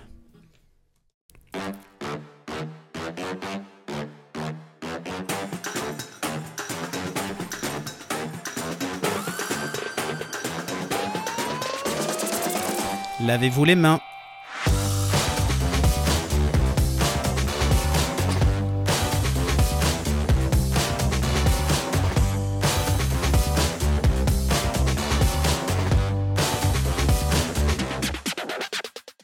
Alors, pas que. Tilic, mais pas que. de quoi vas-tu nous parler? Alors, bah, bah, ça, va être, euh, ça va être deux petites news en fait. Voilà, c'est histoire de faire un petit tour d'horizon ce soir sur Mhm. ce qui se passe sur les internets en cette période de crise sanitaire. Euh, et voilà, il y, a- il y a quand même des, des entreprises qui font quand même des gestes euh, voilà, pour aider un petit peu les, les personnes à, à s'occuper. Est-ce que ce sont des gestes barrières de- Alors, ça peut, ça peut être des gestes barrières, ça dépend. Ça dépend. voilà, en tout cas, bon, euh, vous l'aurez peut-être deviné, euh, on va parler de ces, euh, de ces entreprises qui décident de mettre à disposition du contenu, Mhm. euh, bah, comme l'a fait en fait Canal. Sauf que là, il s'agit donc de Dorsel, de Pornhub et de Jackie et Michel, voilà, qui sont gratuits. Alors, on va. Trois. on va- Ah, je savais pas que tout était gratuit. Voilà. Alors, on va y venir parce qu'il y a de la gratuité partielle en fait. Ah, Euh, donc effectivement, pour inciter les Français à rester chez eux, donc les plateformes de vidéos pornographiques offrent l'accès à des contenus gratuits. Donc voilà, on ne risque pas de s'ennuyer pendant le confinement. Donc comme l'a dit Aki, hein, Canal Plus passe en clair sur toutes les box pour inciter les, Français à rester chez eux. Et les plateformes de vidéos porno prennent aussi des mesures exceptionnelles annoncées via Twitter. Voilà. Donc à savoir que l'abonnement premium euh, sur Pornhub supprime tout euh, l'ensemble des publicités du site et donne accès à des franchises bien connues des amateurs du genre, euh, type Brazzer, Property Sex ou encore Naughty America, soit quelques 100 000 contenus vidéo. Voilà. Putain. Euh, sachez aussi que donc Marc Dorcel va plus loin. hein. Euh, la plateforme offre l'accès à ses contenus, mais aussi quelques 5000 sextoys. Voilà. Ils Donc, offrent si les pas- sextoys. Si vous n'êtes pas équipé, c'est le moment. Voilà. Ah. Euh, donc voilà, pour, vous, pour, pour ça, c'est dans le but hein, de nous aider pour, dans Oui, notre télétravail, télétravail, tout ça, confinement, tout ça, tout ça. Euh, ça a été suivi par le groupe Jackie et Michel qui a décidé est-ce que les sextoys fait partie. Vraiment des livraisons de produits essentiels? De Ah. première nécessité De première Ah, nécessité. bah ouais. écoute, c'est un, c'est un besoin comme un autre. Finalement, c'est un peu comme du PQ, tu vois. Enfin, je sais pas. Enfin, Je sais pas. je sais pas. Je sais pas. Effectivement, c'est un débat qu'on pourrait avoir. Donc voilà, donc euh, Jackie et Michel a décidé de venir en aide aux Français, hein, donc en leur proposant plusieurs films porno et ce gratuitement. Une dizaine de films sont d'ores et déjà disponibles pour un mois et l'occasion de voir la parodie d'ailleurs de La Casa des Papels, intitulée La Casa des Michel. Voilà, prévu le ont été- 12 ils ont été avril. très loin pour trouver le. pour trouver le Exactement. Ouais. Euh, eh bien écoute, en tout cas là pour euh, pour pour ce, voilà, ce petit point euh, média, on va dire, Mhm. c'est bien. Mais là, euh, le fait que Fontanieux soit là, ça, ça va être cool pour la deuxième partie. Ah. Voilà. Ah. Parce qu'effectivement, là, on va parler un petit peu de tout ce qui, euh, tout ce que le Covid-19 implique un petit peu, euh, enfin tout ce que le sexe a en rapport avec le, le Covid-19. Donc, se laver les mains fréquemment, euh, enfin donc les mains à l'eau et au savon, éternuer dans son coude, ne pas se toucher les yeux, le nez, la bouche, jeter ses mouchoirs dans une poubelle fermée, garder ses distances d'au moins un mètre avec les personnes, surtout si elles toussent, éternuent ou ont de la fièvre. Voilà, on sait ce qu'il faut faire et donc faut rester chez soi. Euh, donc ça, c'est les mesures qui s'imposent pendant le- ce temps de pandémie. Mais pour mieux résister au Covid-19, pourquoi ne pas s'offrir des câlins en confinement avec celui ou celle qu'on aime et pour autant, euh, bien sûr, de s'être assuré que l'un et l'autre ne soient pas porteurs du coronavirus. Oui, après, s'il y en a un qui l'a et que tu vis avec lui en confinement, tu peux être sûr que tu l'auras. hein. Oui, bah ça, ça, ça, c'est c'est normal. Enfin, c'est Voilà. Voilà. ça fait partie Donc, du jeu. Ça. Euh, mais le saviez-vous, c'est que le, le sexe a des bienfaits, notamment Ah. sur, sur votre sur Est-ce que ça protège en contre fait. le Covid-19 Voilà, c'est c'est exactement ce qu'on va essayer de, on va essayer de voir euh, ce soir. Euh, 30% en plus d'immunoglobuline A, apparemment. Donc on citerait d'abord la recherche de deux scientifiques de l'université de Wilkes en Pennsylvanie. Et en 2004, Karl Char- Charnetsky et Frank Brennan publiaient les résultats de leurs travaux tentant à prouver que des relations sexuelles régulières soutiennent le système immunitaire et empêchent marrant, hein, c'est que des hommes, hein. de tomber malade. C'est que des hommes hein, qui font ces études euh, là. c'est- Alors, pour arriver aussi à ces conclusions, ils ont fait appel à 112 étudiants et les ont divisés en quatre groupes. Ceux qui Ah. n'ont aucun rapport sexuel et ceux qui ont des re- relations sexuelles peu fréquentes, donc moins d'une fois par semaine. Mhm. C'est un peu bizarre, mais voilà. Ceux qui ont, ont des fréquentes, une à deux fois par semaine. Et puis sont ceux qui en ont des très fréquentes, trois fois ou plus par semaine. Voilà. Outre ce classement, il y avait, euh, ils avaient prélevé des, des échantillons de salive pour analyser les niveaux d'immunoglobuline, donc Mhm. IgA, hein, pour euh, ceux les plus scientifiques d'entre vous. L'un de ces, l'un des cinq types d'anticorps qui aident le système immunitaire à combattre les bactéries, le Mhm. virus et autres substances étrangères. Donc Charneski et Brennan avaient alors observé que les étudiants qui avaient des rapports fréquents entre une à deux fois par semaine avaient, euh, avaient dans leur salive des niveaux d'IgA supérieurs à 30% à ceux des abstinents. Mhm. Mais étonnamment, les étudiants du groupe relax, relations sexuelles très fréquentes ne jouissaient pas du tout de cette protection. De What quoi surprendre les chercheurs. Voilà. Donc le docteur Karl Charnetsky a expliqué cette absence de protection de la façon suivante à BBC News. Mon sentiment est que les personnes de- du groupe de sexe très fréquent peuvent être dans des relations obsessionnelles ou pauvres qui leur causent beaucoup d'anxiété. Nous savons que le stress et l'anxiété font, font chuter les IgA. Voilà. D'accord, ok. Donc il faut pas en faire trop et pas ne pas en faire en fait. Alors, c'est Bah, quoi la bonne en- fréquence Deux par semaine, c'est ça? C'est ça, c'est entre, ouais, euh, euh, entre 1 et 3 par semaine. Une, non, une à deux fois par semaine. Ouais. Euh, trois fois fois. plus, euh, en gros, c'est un signe de- d'anxiété forte. D'accord. Donc voilà, ou alors vous pouvez, être, euh, vous pouvez être un chaud lapin, mais vous faites du yoga peut-être. Ça peut être aussi une Oui, solution. voilà, déstressez-vous. Voilà. Ok. Euh, deuxième point, plus de leucocytes. Voilà. Euh, Il y a encore une, une étude qui a été menée en Allemagne. En 2004, euh, Philippe Hacke et les, de l'Insti- l'Institute of Medical Psychology de l'Université c'est de encore un homme, hein, bizarrement. voilà, publié les résultats de sa recherche montrant que Qu'est-ce qu'on ferait pas pour leur faire avaler le fait Ben que... oui Ouais. Exactement. Pour leur faire avaler quoi? J'ai pas entendu la fin. Non, le fait qu'il faille le faire souvent, hein, trouver des bénéfices Ouais, ouais. à ça quoi. Exactement. Donc, là, ce que je disais, c'est que les, les résultats de sa recherche montraient que l'excitation sexuelle et l'orgasme activaient les composants du système immunitaire inné. Le psychologue avait demandé à 11 jeunes hommes en bonne santé, toujours les mêmes, de se masturber jusqu'à l'orgasme pour analyser ensuite leur sang. Ils avaient observé une augmentation des taux d'adrénaline, de prolactine, mais surtout des leucocytes, en particulier des cellules tueuses naturelles, euh, CD3, CD16 et CD56. Écoutez monsieur, Enfin, vous avez une petite 56. grippe, je vous recommande de vous Voilà. prendre trois fois par jour avec... Je vois bien les Comment ordonnances, euh, c'est ça. Comment Comment Comment Je vais vous mettre des, des gouttes pour les oreilles aussi. non mais sérieux quoi. Voilà, donc on rappelle que l'adré- l'adrénaline est une hormone dont la sécrétion permet de répondre à une activité physique comme un stress. La prolactine est quant à elle une hormone dont les rôles sont multipliés plus, sont multiples puisqu'elles interviennent notamment dans la lactation, la reproduction, la croissance, l'immunité et le comportement. Donc, quant aux leu- aux leucocytes, ils correspondent à des cellules du système immunitaire et jouent un rôle essentiel dans la lutte, lutte contre les infections et les cancers. Bien évidemment, il ne suffit pas de s'offrir des câlins pour affronter le coronavirus. Les précautions dites et redites sont les meilleurs, toujours les meilleurs moyens de se préserver du Covid-19. Mais en ces temps de confinement et de désœuvrement, il est toujours bon de savoir que les moments intimes ne font pas de tort. Voilà, bien au contraire, ils soutiennent l'immunité et sont aussi d'excellents anti-stress. Voilà Ok, c'est merveilleux. Seulement si on se protège. Oui, c'est ça. Donc, si. Juju dit euh, la même personne deux fois par semaine, on peut varier. Écoute, c'est pas précisé, donc du coup, je pense que tu peux varier. Voilà, actuellement, non. Tant que tu stresses pas, ça va. Ouais, ouais. Bon, bah écoutez. Tant que tu respectes le confinement. Il faut vivre avec tous alors. hein, donc. Bah oui, c'est ça. Bon, écoutez, euh, on est arrivé euh, à la fin de l'émission déjà.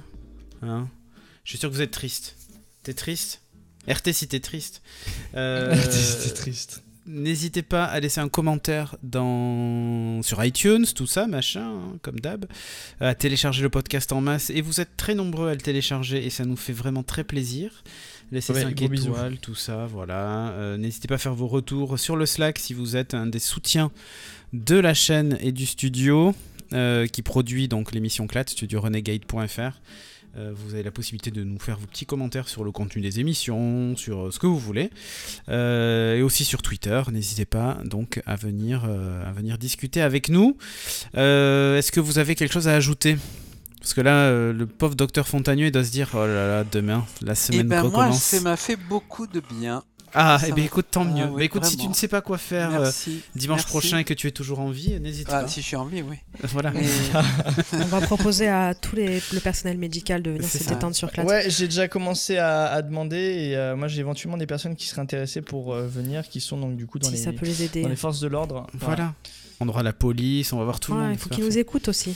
Bientôt, ça, on va pouvoir lancer une émission, ça va être Bourdin le soir. Ce sera plus Bourdin le matin. On va... Bonnet, Les gens bonnet vont le nous soir. appeler, euh, Bonnet le soir. Ah, voilà. C'est ça. Donc, euh, donc ouais, ouais, effectivement, c'est c'est cool. Euh, bon, ben merci à vous, merci à toi Merci. Fontagneux. Bon courage Merci. pour cette dure semaine euh, à Key Rusher. J'espère que vous n'aurez rien d'ici la semaine prochaine. hein. On se tient au courant. Oui. Si vous toussez, vous nous dites. hein. Euh, Voilà, Chagara, pareil. J'espère que tout ira bien. Sur ce, merci euh, la chatroom d'avoir suivi euh, cette émission. Et on se donne rendez-vous la semaine prochaine pour un nouvel épisode de Clat, l'épisode 13. Est-ce l'épisode qui va nous porter malheur ou pas? On ne sait pas. D'ici là, portez-vous bien et si vous trouvez des masques, ramenez-les à la pharmacie la plus proche ou au professionnel de santé qui lui en aura besoin. Sur Utilisez ce- des soutifs pour les des, oui, des c'est soutifs, ça. c'est bien. Ouais, des soutifs, ouais. Allez, ciao